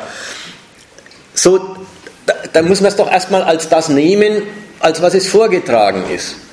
Und dazu wollte ich jetzt eben erstens sagen, bitte bedenkt, das ist keine individuelle Geschichte im Sinn von, das mache ich mal anders als die, die vielen, die so kurzsichtig sind. Und zweitens, äh, schon die Überlegung, was bleibt mir als Alternative, äh, ist genötigt eigentlich, sich in Alternativen der Armut herumzutreiben, sich in Alternativen der Beschränktheit, der Beschränkung, des Verzichts äh, herumzutreiben. Ist es nicht viel vernünftiger, sich zu fragen, warum bei einer Produktivkraft der Arbeit, die heute vollautomatische Fabriken hinstellt, wo kaum mehr Arbeit nötig ist, um das Lebensnotwendige zu erzeugen, wieso in einer solchen Welt die Menschen genötigt sind, entweder die ganze Woche zu arbeiten oder als Hartz-IVler rumzulaufen? Ist das nicht viel vernünftiger, als zu sagen, ich könnte mir vorstellen, wenn wir, alles, wenn wir alle sehr bescheiden wären, ging's. Äh, ich will sagen, Bescheidenheit ist überhaupt nicht nötig.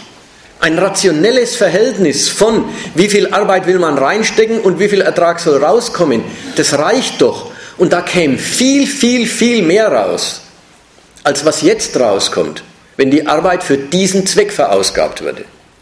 Dann braucht es aber auch eine politische Kampforganisation, die dieses System zu Fall bringen will und dafür eine ganze Menge machen muss, einschließlich der Revolution. Und all die, die das nicht wollen, entschließen sich dann eben die ganz kleinen Brötchen zu backen und ihre Lüchow-Dannenberg-Kommune in Volkswagen. In Lüchow-Dannenberg. Was natürlich sie spätestens dann bringt, wenn sie einen Bypass brauchen.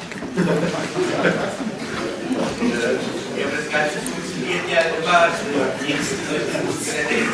gibt immer Leute, die gierig sind, es gibt immer welche, die noch gieriger sind. Äh, funktioniert an, an der jeder Mensch so nicht. Ja, es gibt Leute, die sind dumm und es gibt Leute, die sind noch dümmer. Manche mal links rum, manche mal rechts rum. Jetzt, jetzt geht doch mal auf das ein, was der da sagt und pöbelt nicht rum. Also das ist echt nervig. Tut mir leid, aber also ja, ist auch völlig zu, richtig. zu dem Thema Gier wird ja gerade so ein bisschen, also es wird nicht zu dem Thema Gier was gesagt, sondern es wird was dazu gesagt, wie kommt das hier zustande, dass äh, produziert wird und wofür wird produziert. Nämlich dafür, dass ein Geldertrag rauskommt, macht der Unternehmer das. Und da wurde mal ganz am Anfang gesagt, ja, und darin gibt es auch gar keine Beschränkung im Geld, weil es nicht wie ein anderes Bedürfnis in sich selber beschränkt ist. So. Ähm, deshalb hat Gier erstmal als, als moralische Kategorie, wie sie gefasst wird, ja, mag kann man so vielleicht fassen, als Gier auch noch zusätzlich. Nur das ist nicht die Erklärung des Prinzips, warum das, die Produktionsweise so läuft, wie es läuft. Ja. Oder, oder äh, das ist alles, sind alles keine Fragen der individuellen moralischen Einstellung. Das Individuum kann so bescheiden, also nehmt mal den Aldi-Chef, der ist angeblich ein super bescheidener Mensch. Und umgekehrt, das Individuum kann gierig sein, wie es will, wenn ihm die Mittel dazu abgehen.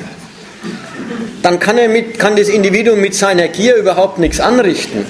Also es ist wichtig zu sehen, wir reden, wir reden hier von einem politökonomischen, gesellschaftlichen Verhältnis. Das ist, wir reden über die Einrichtung dieser Ordnung. Und da kommt man nicht gut, da erwischt man das Entscheidende nicht gut.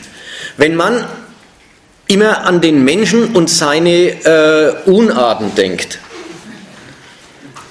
Das Prinzip ist, die Menschen sind immer so, so schlecht, wie die Gesellschaft sie braucht. Aber sie sind nicht der Grund dieser Gesellschaft.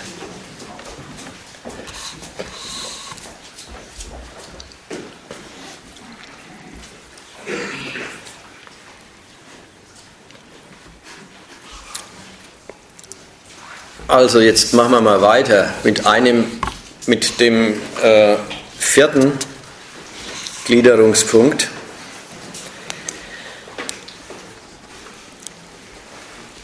Der hat die Überschrift Der technische Fortschritt. Die Entwicklung der Potenzen des materiellen Reichtums im Dienst des kapitalistischen Reichtums.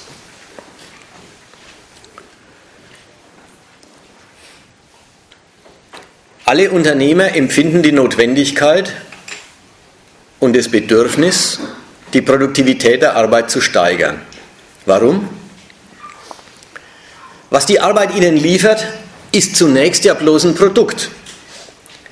Dass die von ihnen verlangte Differenz rauskommt, Differenz von ihrem Vorschuss, Vorschuss zu dem, was sie am Markt rausholen können, hängt ja letzten Endes gar nicht am Produkt, sondern an dem Preis, der am Markt zu erzielen ist.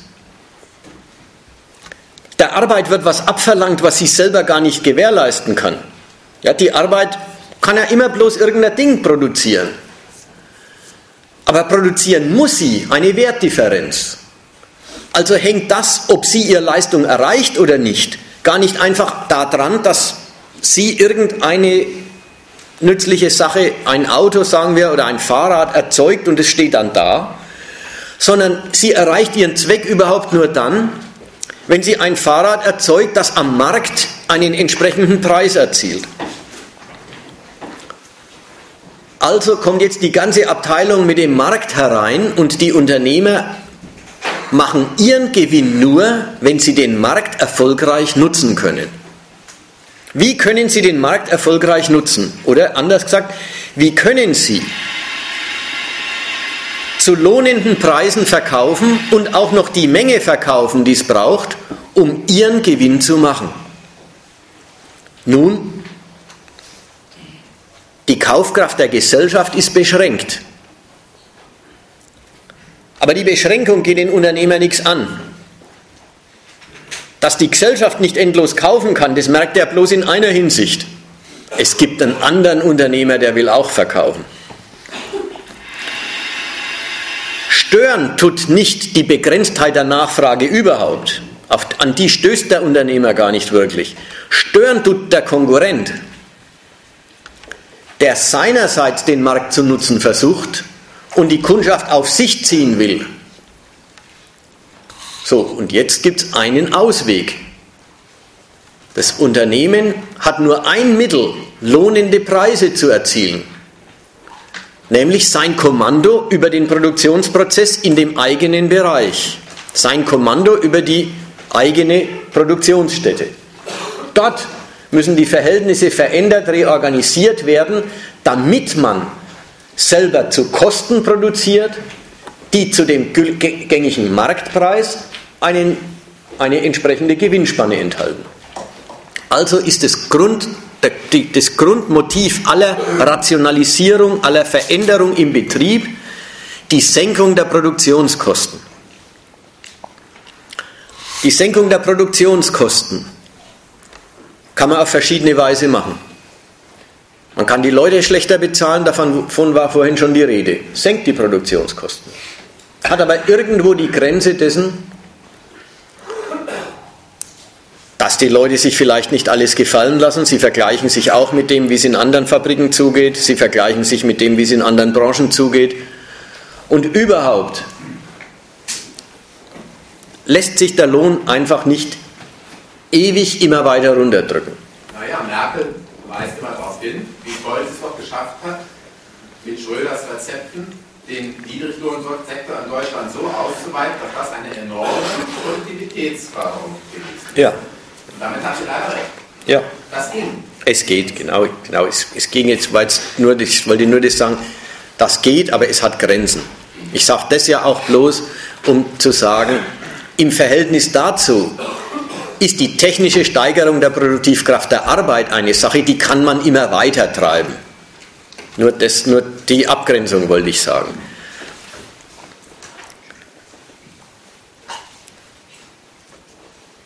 Jetzt, jetzt haben wir was, was Eigenartiges, was auch schön Verrücktes. Der Kapitalismus, keine Gesellschaft vor dem Kapitalismus hat es je so betrieben, immer mehr Arbeit einzusparen. Immer die, Arbeit immer produktiver zu machen und also immer weniger Arbeit pro Produkt nötig zu machen.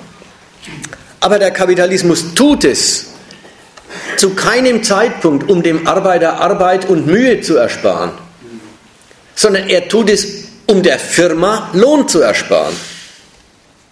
Nur dadurch, dass ja, Arbeit wird überflüssig gemacht, damit Arbeitskosten überflüssig gemacht werden. Und die haben den Effekt, sie senken den Kostpreis und vergrößern damit die Spanne zwischen Marktpreis und betrieblichen Kosten, um die es ja alles geht. Das macht Arbeiter Genau, da wollte ich noch dazu kommen, muss mal schauen, ob ich gleich dazu kommen wollte. Ja. Ja. Der Effekt, der Effekt nach, ist, ist nach beiden Seiten absurd. Nach der einen Seite, es wird Arbeit eingespart. Nach der einen Seite, Arbeit wird eingespart, das heißt, die Firma beschäftigt weniger Leute zur Herstellung derselben Sache. Sie spart sich Lohn. Und in dem Maß, in dem sie die Mittel des materiellen Reichtums, die Springquellen des materiellen Reichtums entwickelt, verarmt sie einen Teil der Arbeiterbevölkerung. Die andere Hälfte, die nämlich die noch weiter beschäftigt werden, sparen sich überhaupt keine Mühe und keine Stunde dadurch, dass sie jetzt an superproduktiven Maschinen äh, arbeiten, denn der ganze Effekt, wegen dem die Firma das macht, ist ja die Arbeitskosten zu senken und da wird die Intensität der Arbeit und die belastende Qualität der Arbeit, die wird um nichts reduziert für diejenigen, die in der Firma drin bleiben. Also da hast du drauf zugesteuert.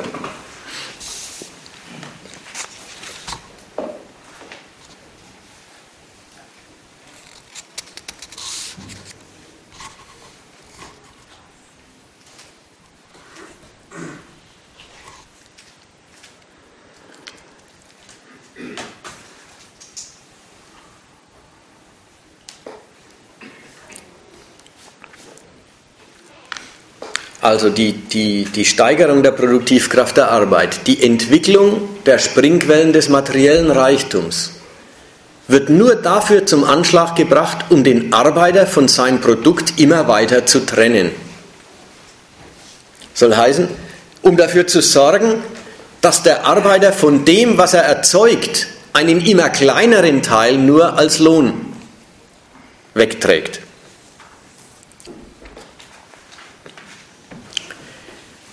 Jetzt kommt der größte Hammer. Die ganze Produktionsweise, die die materielle Produktivkraft der Arbeit endlos weiterentwickelt, um die Kosten der Firma zu senken, kann mit der Produktivkraft der Arbeit im Grunde gar nichts anfangen. Was meine ich? Ich meine so, der Unternehmer senkt seinen eigenen Kostpreis. Er senkt die Kosten der Herstellung einer Ware in seinem Betrieb, indem er mit neuer Maschinerie billiger produzieren lässt.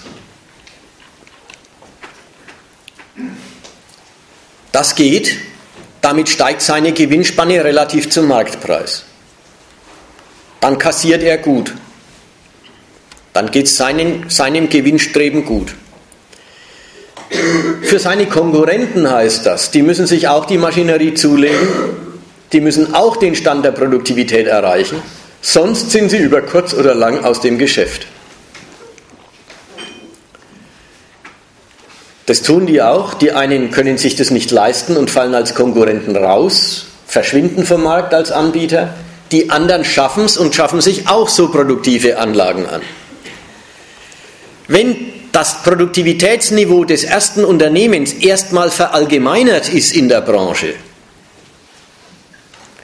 wenn also der, die Senkung des Kostpreises, den der erste bewirkt hat, mit dem er seine Konkurrenten unterbietet, damit er den ganzen Markt für sich hat. Und dann kommt der nächste und macht dasselbe Produktivitätsniveau und unterbietet auch den, die Konkurrenten, damit er möglichst große Anteile des Marktes auf sein Angebot zieht. Und wenn es am Schluss alle machen, dann ist der Marktpreis gesunken für die Ware. Und dann ist der ganze Nutzen der Produktivitätssteigerung wieder eingeebnet. Das muss man sich erstmal klar machen. Die wirkliche Leistung der Produktivität der Arbeit, nämlich zu bestimmen, wie wenig Arbeit noch nötig ist, um irgendetwas, was gebraucht wird, herzustellen. Die absolute Produktivität der Arbeit ist im Kapitalismus überhaupt nichts wert. Nützlich ist die überhaupt bloß als Differenz zur Branche. Wenn wir uns wieder an Merkel oder an, an deutsche Politiker denken, die sagen, wir brauchen Produktivitätsvorsprünge. Ja, nicht Produktivität. Produktivität als solche nützt ja überhaupt nichts mehr, wenn sie allgemein ist. Nur Produktivität, die man selber hat, aber die anderen nicht nützt. Nur als Differenz nützt sie. Kaum ist die Produktivität verallgemeinert, nützt sie gar nicht mehr. Ja. Ich habe eine Frage, weil dann sagen Menschen bestimmt, naja, aber da hat die Gesellschaft doch was davon, weil zum Beispiel Rechner werden immer billiger und das ist hilfreich. Ja. Was sagen Sie denn Äh, hat so jeder hören können? Nein, also ich sag's. Ähm, jetzt gibt es einen, äh, einen, interessanten Einwand. Der Einwand sagt, ähm, okay, fürs Kapital nützt es nichts, das ist sozusagen mitgemachter Gedanke. Aber die Gesellschaft wird doch sagen, fürs Kapital nützt es vielleicht nichts, aber die Gesellschaft ist fein raus. Jetzt werden Rechner billiger oder es werden auch Waschmaschinen billiger und so weiter und so weiter.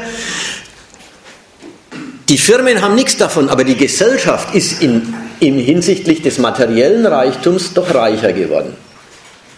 Okay, erstmal lassen wir es stehen. Jawohl, so ist es. Und dann machen wir weiter, nämlich habt ihr Vorstellung, wie bei uns im Land Lohnforderungen begründet werden? In der Regel damit, dass die Arbeiterschaft sagt, sie erhebt Anspruch darauf, dass wenigstens die Inflationsrate ausgeglichen wird. Dass sie also wenigstens sich durch die allgemeine Teuerung, also die allgemeine Geldentwertung nicht schlechter stellt im nächsten Jahr. Wir wissen, auch das wird oft nicht erreicht. In den letzten 15 Jahren ist es im Groß, auf, auf, auf die 15 Jahre gerechnet nicht erreicht worden. Also die allgemeine Verarmung der Arbeiterschaft ist absolut und nicht bloß äh, relativ. Aber egal. Aber jetzt das Wichtige, die Begründung mit der Inflationsrate. Da erhebt die Arbeiterschaft Anspruch gar nicht darauf, von dem zusätzlich geschaffenen Reichtum mehr abzukriegen, sondern sie erheben bloß Anspruch darauf, nicht schlechter gestellt zu werden. Was passiert jetzt mit dem verbilligten Rechner und dem verbilligten Kühlschrank? Er geht in die Inflationsrate als Bremse ein. Wenn die Rechner, wenn die Kühlschränke und noch tausend andere Sachen billiger werden, dann wirkt es bremsend auf die Inflationsrate. Und das heißt, es entsteht kein, in diesem Maß kein Anspruch der Arbeiterschaft auf Kompensation. Andersrum ausgedrückt, fürs Kapital werden die Arbeiter dadurch billiger, dass sie für Rechner nicht mehr so viel Geld ausgeben müssen. Aber sie haben nicht mehr davon.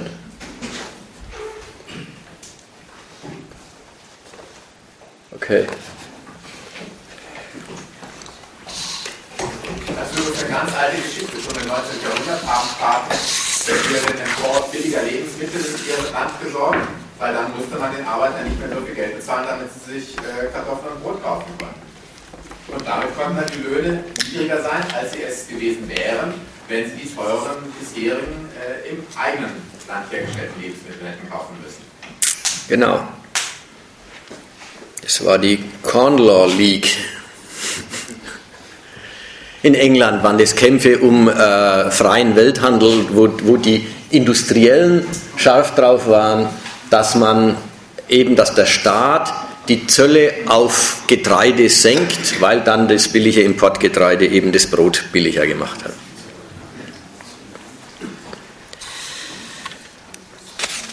Also wie sich da die Schaffung des materiellen Reichtums und die Schaffung des Kapitalreichtums trennt und entgegensetzt, das wollte ich, das wollte ich deutlich machen. Die, die, die Produktionsweise braucht es, dass die, äh, dass die Produktivität der Arbeit immerzu gesteigert wird. Und die gesteigerte Produktivität der Arbeit macht ja tatsächlich Mühsal überflüssig oder könnte Mühsal überflüssig machen. Aber fürs Kapital, für das, für das konkurrierende Unternehmen nützt die absolute Produktivität der Arbeit überhaupt nichts, sondern nur die relative, nur der Unterschied zum Durchschnitt der Branche oder der Unterschied zum Durchschnitt äh, anderer, äh, anderer Branchen.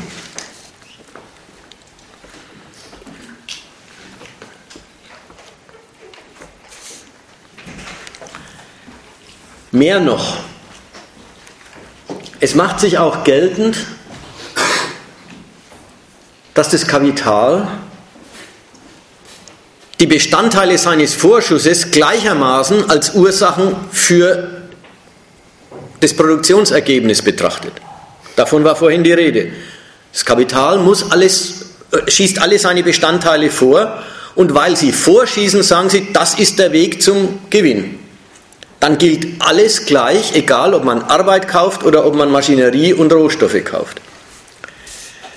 Was ist eigentlich ökonomisch gesehen die Steigerung der Produktivkraft der Arbeit in der Fabrik? Ökonomisch gesehen sieht es so aus, dass die Steigerung der Produktivkraft ja was kostet. Man muss bessere Maschinerie, man muss statt der Maschinerie der letzten Generation die Maschinerie der übernächsten Generation hinstellen. Man muss Automaten hinstellen statt bloßer Maschinen und so weiter und so weiter. Die kostet was. Also ist, es, ist die Produktivitätssteigerung gar nicht die einfache Sache, so wie ich sie vorhin eingeführt habe. Mit einer besseren Maschinerie kann ein Arbeiter die Arbeit machen, die gestern zwei gemacht haben. Ja, es ist gar nicht die einfache Sache, die technische Geschichte der Produktivität, sondern Produktivitätssteigerung im Kapitalismus ist eine Rechnung. Und die Rechnung heißt, der Mehraufwand für die verbesserte Maschinerie muss klein genug sein, dass die dadurch ersparten Kosten an Lohn größer sind als der Zusatzaufwand für Maschinerie, nur dann lohnt sich der Ersatz von lebendiger Arbeit durch Technik.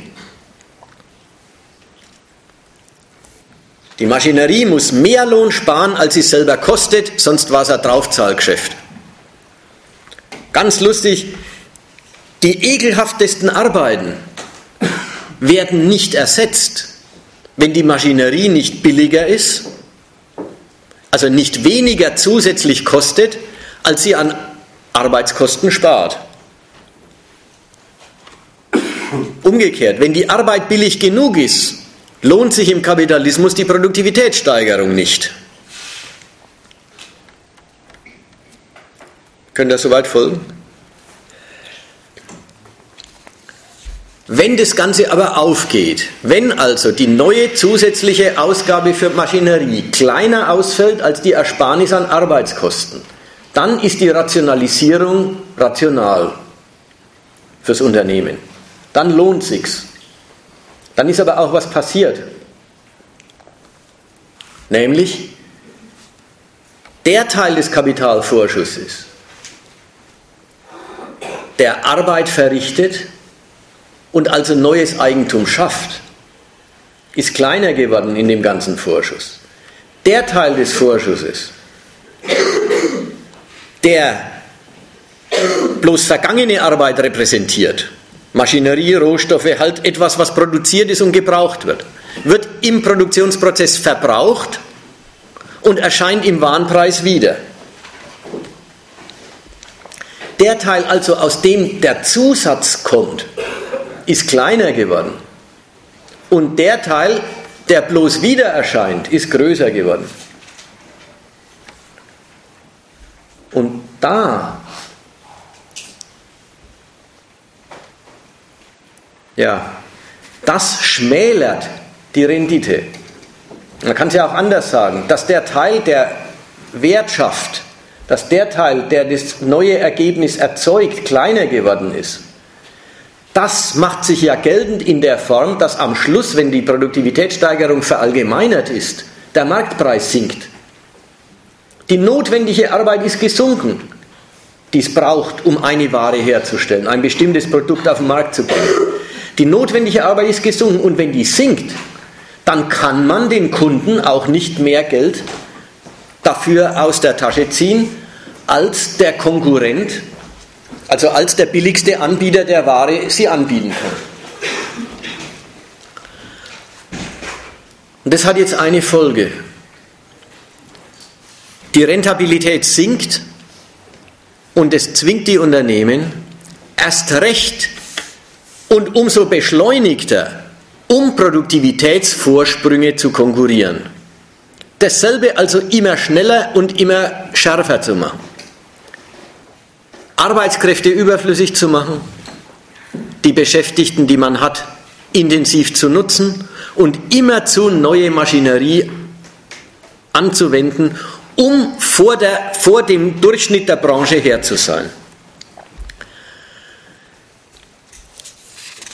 Da merkt man, wo Arbeit und Reichtum in dieser Gesellschaft am Schluss landet. Die Schwelle der Beschäftigung, zu der sich, oder die Schwelle, zu der sich Beschäftigung für Unternehmen lohnt, steigt. Die Arbeit muss dem Unternehmer immer mehr abliefern, damit es sich überhaupt lohnt, sie anzuwenden. Denn der Anteil am Kapitalvorschuss, der aus Vorschuss für Arbeit besteht, wird ja immer kleiner. Also, also muss der Arbeiter, der muss das kompensieren, wenn er noch beschäftigt werden soll. Er muss in, am Tag bloß noch Minuten für sich selber arbeiten und den ganzen Rest für die, für die Firma. Sonst lohnt sich seine Beschäftigung nicht. Er muss ja seine Miete bezahlen, darum ist ja Arbeit in Deutschland teurer. In anderen Ländern haben die Leute Eigentum, dadurch können sie weniger arbeiten, weil sie keine Miete zahlen brauchen.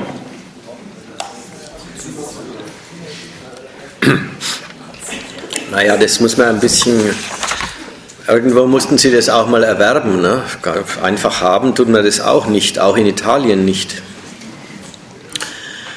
Und äh, das mit der Miete ist halt, ja, die Lebenshaltungskosten, da kann man sparen und da kann man sich einschränken, aber gewisse Posten sind auch objektiv. Also so, so verstehe ich den, den Beitrag. Ja? Gewisse Posten sind, die sind gar nicht zu vermeiden. Aber denk mal die andere Seite, weil das Kapital durch die Produktivitätssteigerung einen immer kleineren Teil seines Vorschusses für Arbeit aufwendet, muss die Arbeit für den Unternehmer den Umstand, dass sie so einen kleinen Teil ausmacht vom Vorschuss, kompensieren dadurch, dass sie viel mehr, dass der einzelne Arbeiter viel mehr für die Firma abliefert. Also auch da mal sehen, der Fortschritt, der Fortschritt, der, äh, der technische Fortschritt, der Fortschritt der materiellen Fähigkeiten, materiellen Reichtum zu erzeugen, ist ungeheuer und er hat mit Notwendigkeit die Folge der Verarmung der Beschäftigten. Es ist nicht bloß ein Unglück, dass es passiert, es ist nicht nur äh, eine Koinzidenz, sondern es ist genau dieser Fortschritt, der die Schranke der Beschäftigung nach oben treibt. Nur noch superproduktive Arbeit lohnt sich zu bezahlen. Und da, ja. die Immobilienbesitzer, die sind ja genauso wie die Fabrikbesitzer. Wenn der Arbeiter jetzt mehr verdient, dann erhöht er die Miete eben und ist am Ende äh, dafür Nutznießer.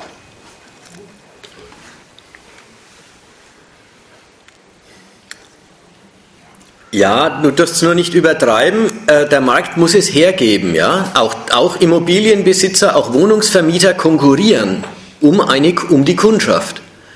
Wenn natürlich Wohnraum knapp ist, dann können sie die Preise treiben. In Berlin sehen wir das. In Duisburg sehen wir das Gegenteil. Ja, das, das wollte ich, deswegen wollte ich es ja jetzt sagen. Man, man muss, die Ökonomie und das mit der Ausbeutung ist alles schlimm genug, aber man muss man das nicht übertreiben. Die, die Geldmächtigen können nicht immer alles machen, was sie wollen. Sie müssen sich am Markt durchsetzen mit ihren Konditionen.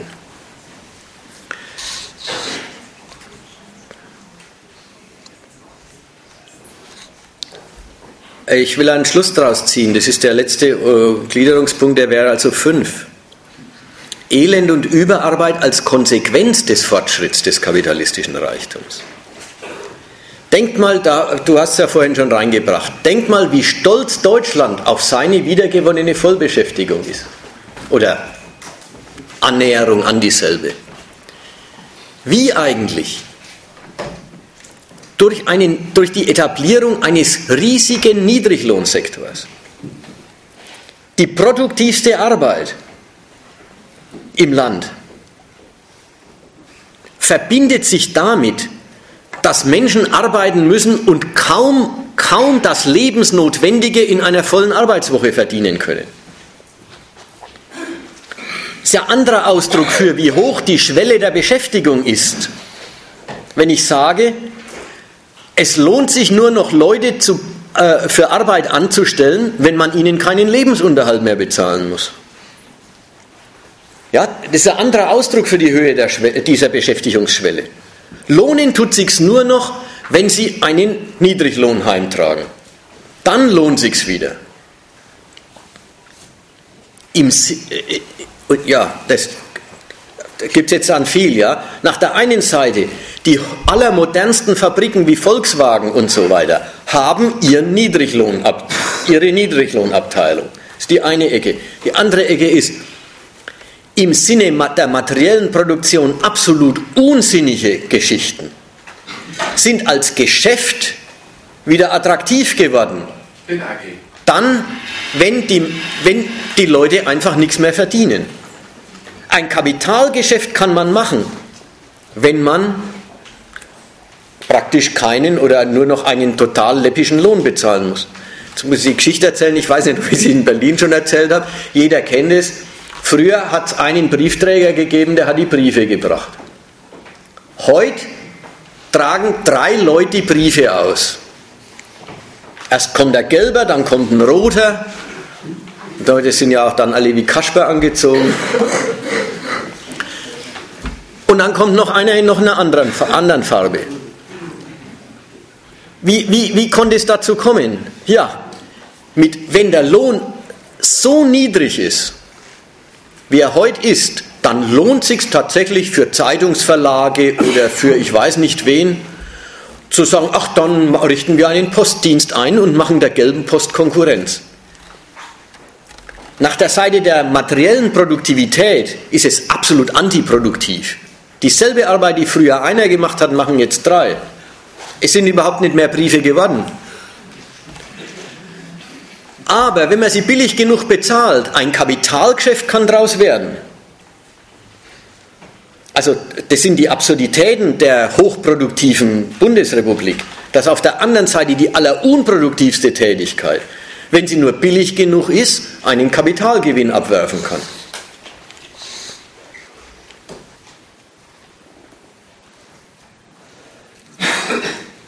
Ja, ich will äh, bloß ein paar Ergänzungen machen, damit auch jedem klar ist, ich habe nicht was Theoretisches erzählt. Ich sollte ja was Theoretisches sein, aber ich habe nicht irgendwas Theoretisches erzählt, sondern über die Wirklichkeit, in der wir leben.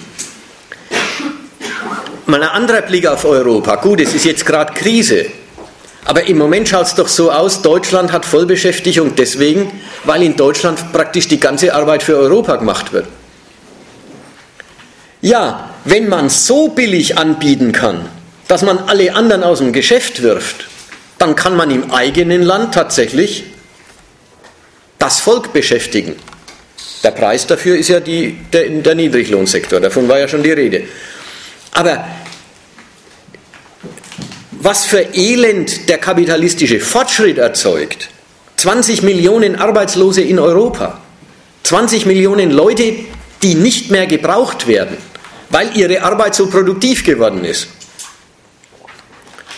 Und das nicht als, naja gut, dann kann man es ja bequemer angehen lassen, dann ist ja der ewige Druck, immer arbeiten zu müssen, geringer, sondern genau das Gegenteil. Die Not wird absolut und der Druck, arbeiten zu müssen, wird immer unerträglicher und die Leute bieten sich und müssen sich anbieten zu immer schlimmeren Konditionen.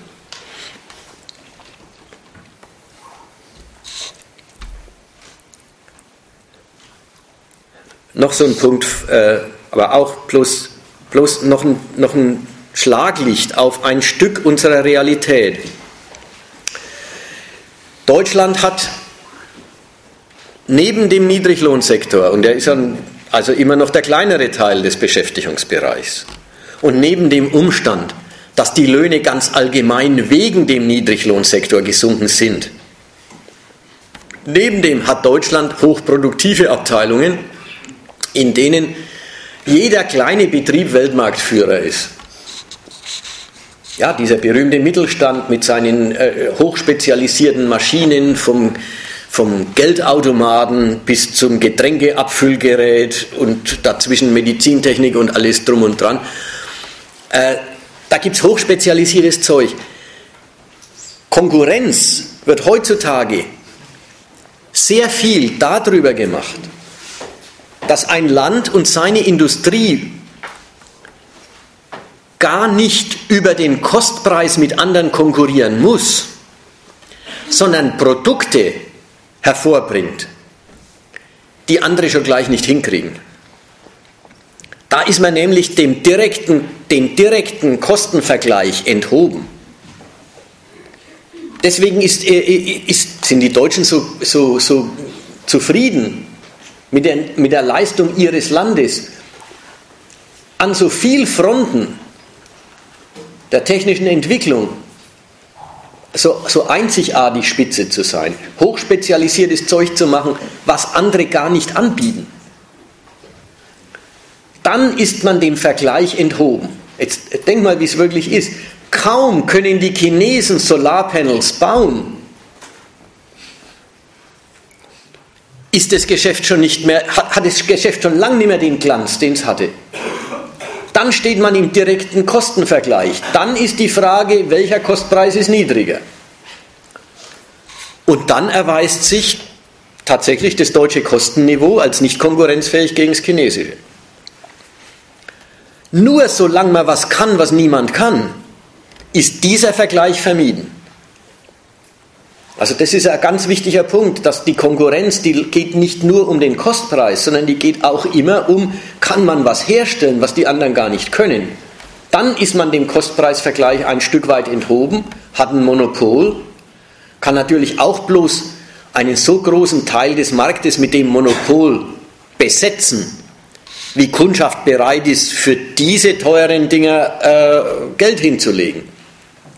Aber dennoch, man vergleicht sich nicht direkt und das sind die Bereiche, in denen auch Löhne bezahlt werden, von denen man leben kann. Andere Bereiche, in denen nichts mehr extra ist, wandern nach Bangladesch ab. Die ganze Textilindustrie ist dort. Wandern nach Bangladesch ab, weil da nichts mehr exklusiv ist, weil es jeder kann. Und dann merkt man, wenn es jeder kann, dann ist der Preis so weit gesunken, dass nur noch Arbeit, die man praktisch überhaupt nicht mehr bezahlt, lohnende Arbeit ist.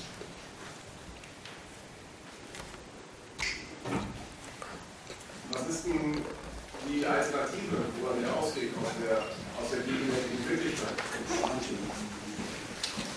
Da hat doch Peter vorhin schon die Lösung gebracht, es muss eine politische Kampforganisation aufgebaut werden, die Macht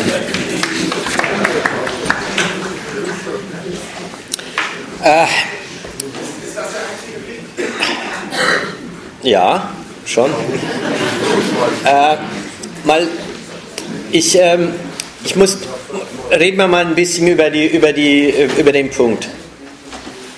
Äh, ich ich möchte immer warnen vor der Frage, was ist die Alternative? Äh, ich mag sie gar nicht, weil die Frage nach der Alternative hat so was von, okay, du hast jetzt vieles gesagt und äh, ist ja alles gut und schön.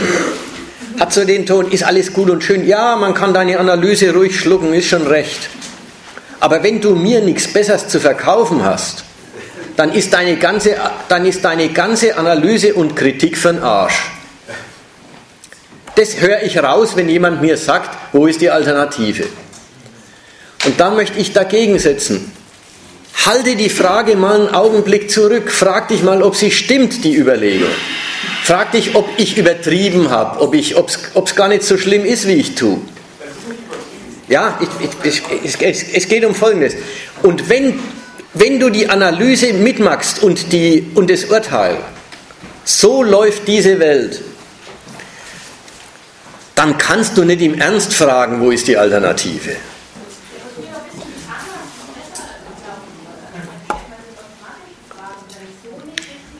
Ja, aber äh, ist, muss man,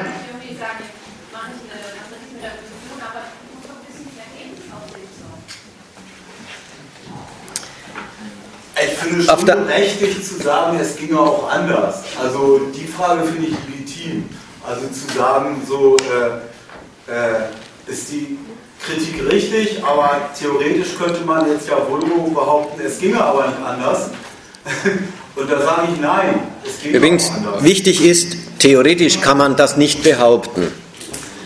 Äh, also du, du sagst jetzt den Satz, man, es könnte ja auch noch sein, dass es notwendig ist. Meine ganzen, meine ganzen Erläuterungen von, vom ersten Augenblick an unterscheiden doch zwischen, was ist die technische Seite des Produzierens und was da nötig ist, ist nötig.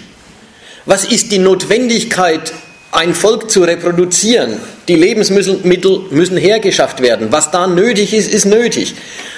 Aber dass das in der Form des Eigentums passiert, dass das ausschließliche Verfügen selber der Hebel der Bereicherung wird, das ist nicht nur nicht nötig, äh, nicht nötig in einem absoluten Sinn, sondern das gibt es auch gar nicht, ohne dass eine Gewalt sich dahinter stellt und dieses Verhältnis gegen jeden Verstoß äh, garantiert. Also Eigentum ist eine rechtliche Setzung und hinter der rechtlichen Setzung steht die Staatsmacht mit ihrer Sanktionsfähigkeit. Also das sind doch keine natürlichen Verhältnisse, von denen wir da reden und sagen äh, quasi, und, und dann äh, stellt sich einer womöglich gegen die Natur. Ja, der wäre blöd. Den Tod kann man nicht kritisieren, das Wetter kann man nicht kritisieren. Aber gesellschaftliche Verhältnisse, die nicht nur nicht sein müssen, sondern überhaupt nur mit Gewalt so sein können, wie sie sind, die muss man doch nicht als gegeben hinnehmen und sagen, naja, ist nun mal so. Also gut. Aber Leute, die die haben, enteignet werden, das hat man doch eigentlich schon öfter. Und dann äh, gab es auch immer wieder welche, die dann über dieses Eigentum dann trotzdem verpflichtet genutzt haben, auch wenn sie nicht de facto die Eigentümer waren. Hat man doch in der DDR und der Sowjetunion haben wir immer Beispiele gehabt. Ja, das ist, das ist die Schiene, in die kommen wir schnell, wenn wir uns die Frage. Verjagt, die Adligen wurden verjagt, Grundbesitzer wurden verjagt und danach wurde es auch nicht besser. Da wurden auch wieder nur ausgebeutet, die Leute. Ja, ich will es auch gar nicht bestreiten. Ich möchte nur sagen, das sind so die Fragen, in die kommen wir, wenn wir die Frage aufwerfen, und wo ist die Alternative? Ich möchte dagegen setzen, die Alternative, liebe Leute, müsst ihr selber machen. Und da ist die Frage, kannst du sie mir bieten? Wo hast du sie? Kannst du mir beweisen, dass es funktioniert? Ja, das ist doch so die Sorge. Die Frage, die, äh, die, die, die, die, macht, die macht einen Fehler, die verlangt, von mir, ich bin jetzt der Angesprochene, die verlangt von mir, dass ich einen, einen Realitätstüchtigkeitsbeweis für die Alternative auf den Tisch lege, wobei der Realitätstüchtigkeitsbeweis von mir verlangt, das, was du da haben möchtest, muss zu der Welt, wie ich sie kenne, und auch zu den Eigentümermenschen, wie ich sie kenne, zu den haben, haben wollen Leuten und so weiter. Zu all dem muss deine Alternative passen. Ja, da tue ich mich hart. Dazu passt sie nicht. Kurzum, wenn man das einsieht, dann muss man sich das zum Anliegen machen. Und das ist Arbeit und das ist äh, äh, äh eine Riesenaufgabe, die ist nicht äh, das ist auch nicht einmal ein Wutausbruch und fertig. Das äh, auch nicht ein Massenwutausbruch. Das ist langwieriges, ein langwieriger Kampf gegen eine Produktionsweise. Und der, der diesen Kampf führt, der wird schon nicht so blöd sein, dass er am nächsten Tag den nächsten Diktator wählt und sich von dem alles gefallen lässt. Ja, die Sorge braucht man sich dann auch nicht machen. Dazu keine, macht keiner äh, einen Umsturz, damit er hinterher gehorchen kann. Ähm, die Frage nach der Alternative, also ich denke manchmal, das ist auch so viel mein ja, was ist die Konsequenz aus dem, was du sagst? Es ist nicht unbedingt die Alternative in dem Sinne, ja, malen wir ein bisschen was aus, sondern was kann ich, also im Sinne von der Handlungskonsequenz oder so aus dem sagen. Ähm, und da könnte man ja auch genau sagen, ja einfach Dinge, die man dann hier hört, einfach weitererzählen. Das wäre doch schon mal eine gute Antwort. Und dann schauen wir weiter. Genau, so ist es. Es ist ja auch alles erstmal wirklich ein Meinungskampf. Ehe, ehe die großen Zahlen von Leuten beieinander sind, die sich dann auch als gesellschaftliche Macht aufbauen können, ist es ein einziger Meinungskampf. Gut, und dazu gibt es die. Den, den muss man durch, den muss man zu seiner Sache machen. Fertig.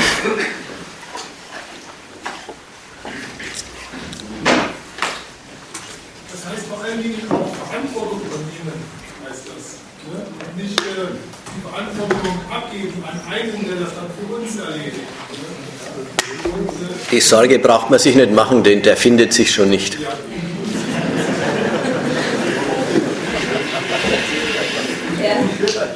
Ja. Ähm, ich würde jetzt gerne äh, nochmal zu deinem, ja. ursprünglich gesagt, zu deinem Ansatz darauf aufgebaut hast. Willst du, wenn du länger sprichst, willst du dich nicht da reinsprechen, dass dies auch ordentlich. Kann ich machen, also ich kann auch versuchen lauter oder so, dass ich oder soll ich dir sagen. Äh, du hast meines Erachtens, also ich gehe mit dir total d'accord an dem Punkt, dass du hast eine prinzipielle Kapitalismuskritik geleistet, keine immanente.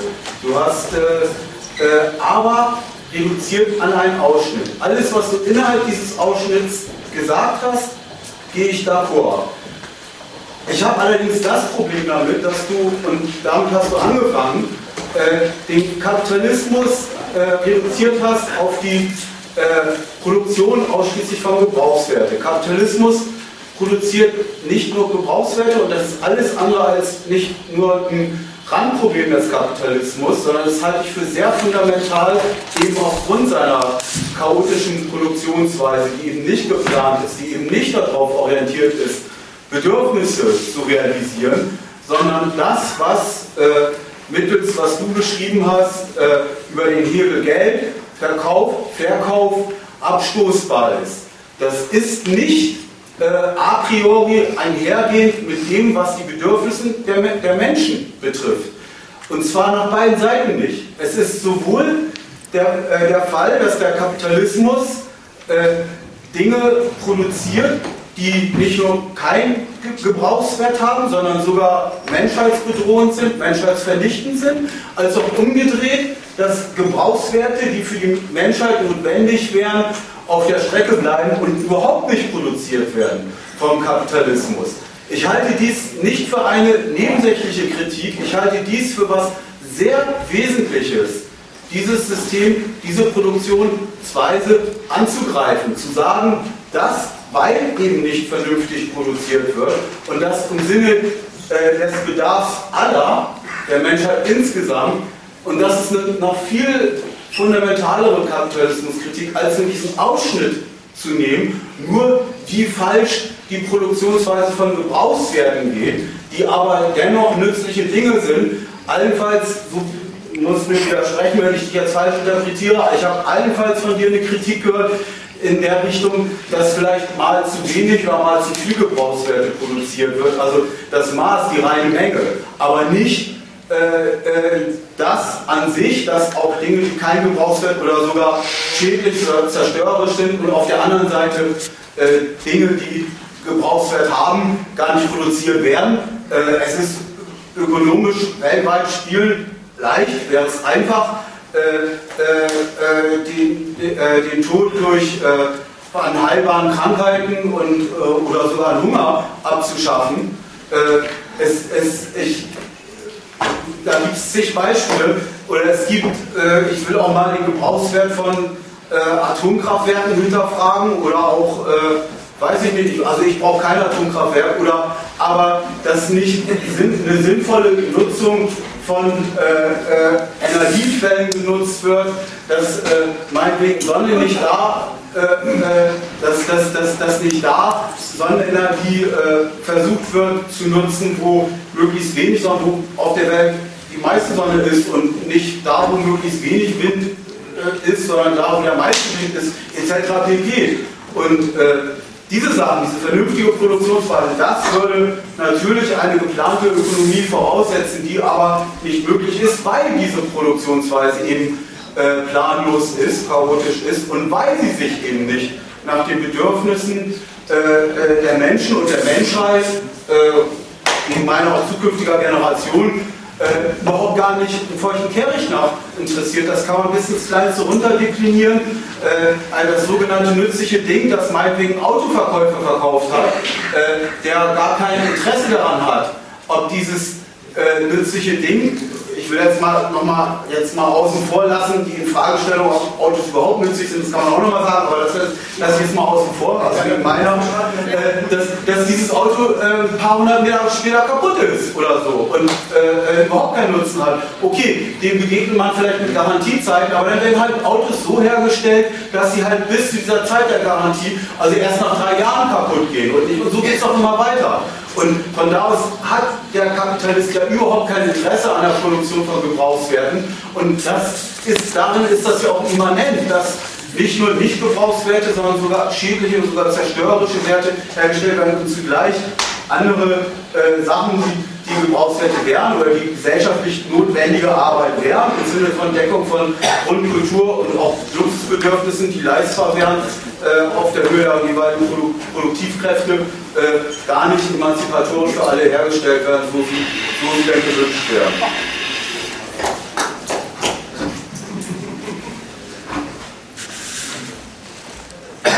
Anmerken, der Begriff des, Begriff des äh, Bruttosozialproduktes. Lauter, das ist wild. Streng mal an, Mensch. Das ist ein Hobby hier, oder was? Streng mal an. Es wurde noch von Sozialprodukt gesprochen. Ich wollte sagen, äh, nach dem, was der Herr Ihnen erklärt hat, gibt es auch ein Bruttoasozialprodukt. Natürlich kann ich vielleicht auch nicht glauben.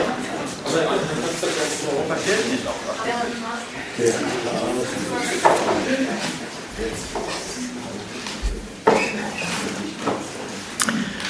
Ähm, das letzte mit dem Bruttosozialprodukt, Bruttoasozialprodukt, da kann ich wenig mit anfangen. Das ist halt, äh, halt die Kritik im, im, im Namen und im Lichte, äh, im Lichte äh, dessen, dass man sich eine, eine Vorstellung von einem äh, besseren, einer besseren äh, Versorgung oder bessere, äh, bessere, sinnvollere äh, wirtschaftliche Ergebnisse vorstellt und dann misst man die Wirklichkeit dran und dann ist es halt so ein Kritikwort.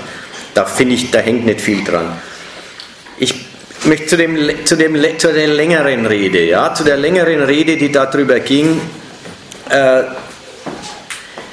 es ist nicht nur fällig und passend, diese Produktionsweise danach zu kritisieren, dass für die Arbeitenden außer einem mäßigen Leben und viel Arbeit nicht viel rauskommt. Es wäre nötig und passend, am Kapitalismus auch zu kritisieren, dass er kein Interesse am Gebrauchswert hat, dass er deswegen Unnützes und Zerstörerisches auch hervorbringt, neben dem, dass er auf der anderen Seite das Nötigste nicht schafft. Sogar sehr wesentlich hervorbringen. Also in einem immer größeren, immer katastrophaleren Ausmaß, der, immer bedrohlicher wird. Da, dazu möchte ich jetzt. Nicht nur Produktivkräfte, sondern auch Destruktivkräfte, die der Kapitalismus frei entfaltet, frei Dazu wollte ich jetzt ein bisschen was sagen, nicht viel. Nämlich, nach der einen Seite macht sich, also speziell nach dem Argument, auch das Nötigste kommt nicht zustande, da macht sich geltend, was ich heute schon ganz früh gehabt, äh, drin gehabt habe, das Argument, ja, wenn die Gebrauchswerte produziert werden, um Geld damit zu erlösen, dann werden Bedürfnisse, die nicht zahlen können, einfach nicht bedient dann gibt es jede Menge Bedürfnis, das nicht bedient wird. Der ganze Hunger in der Welt ist sowas, jeder Mensch weiß, also jeder, der Zeitung liest und der sich entsprechend informiert, weiß oder kann wissen, dass es nicht ein Mangel an Getreide ist, wegen dem die Leute verhungern, sondern der Umstand, dass sie es halt nicht bezahlen können. Also das ist die eine Seite, da stimme ich voll zu, das ist eine Konsequenz. Wenn die Gebrauchswerte wenn das Nützliche für Geld hergestellt wird, dann wird Bedürfnis, das nicht zahlen kann, einfach, das zählt einfach nicht. Das existiert praktisch nicht. Das ist die Seite. Die andere Seite, da würde ich jetzt ein bisschen warnen wollen, nämlich zu sagen, Atomkraftwerk hat keinen Gebrauchswert. Da merkt man halt, da, da, da, da, reden, da, da treten verschiedene Subjekte an. Für die Energieversorgung einer Industrienation hat ein Atomkraftwerk sehr wohl einen Gebrauchswert. Es hat entweder dauernd laufende oder drohende Nebenwirkungen. Die zählen nicht, weil die Leistung billige Energie zählt. Ob billig auf die lange Sicht überhaupt stimmt, ist mal egal. Wenn sie mal dastehen, ist sie billig.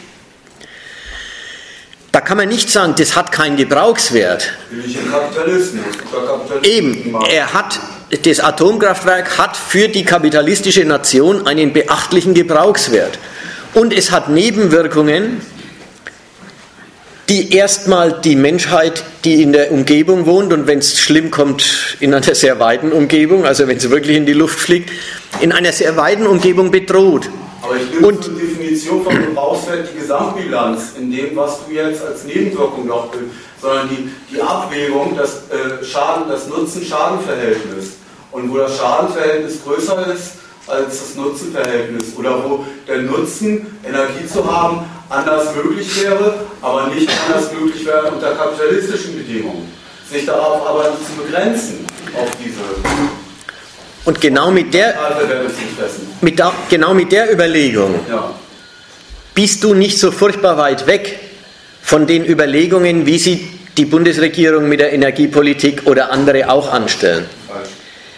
Jetzt denk mal, inzwischen haben Sie doch alle gesagt, ja, die Nebenwirkungen finden Sie schlimmer oder finden Sie so schlimm, dass Sie die Atomkraft nicht für eine Zukunftsenergie halten, sodass Sie das jetzt auslaufen lassen.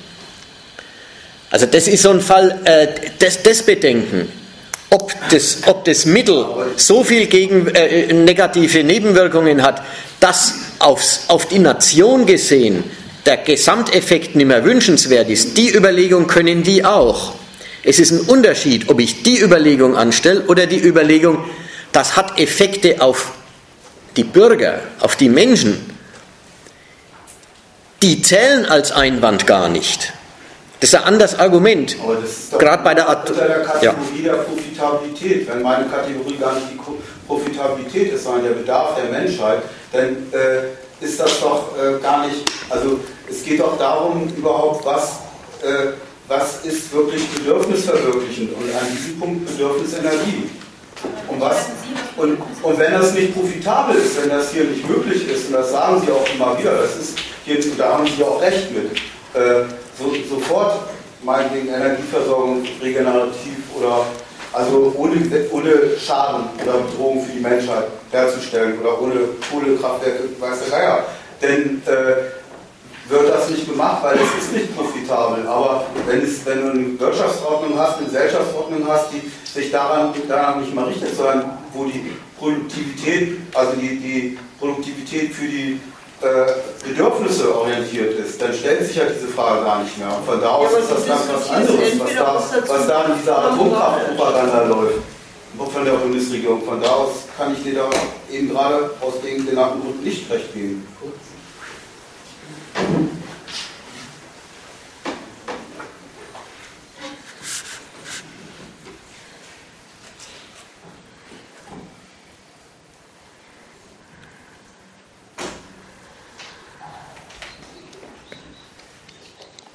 Also vielleicht lohnt sich der eine Einwand oder der eine Gedanke noch. Zu der Frage, ob es der kapitalistischen Nation mehr nützt oder mehr schadet. Und da gehört das Volk als ein Bestandteil der Nation sogar dazu. Zu dieser Überlegung ist auch eine bürgerliche Regierung fähig.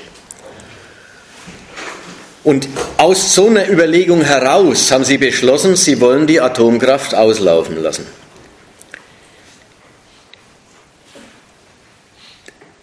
Die Frage ist nur, oder da meine ich, da wäre es angemessen, äh, kritisch zu werden.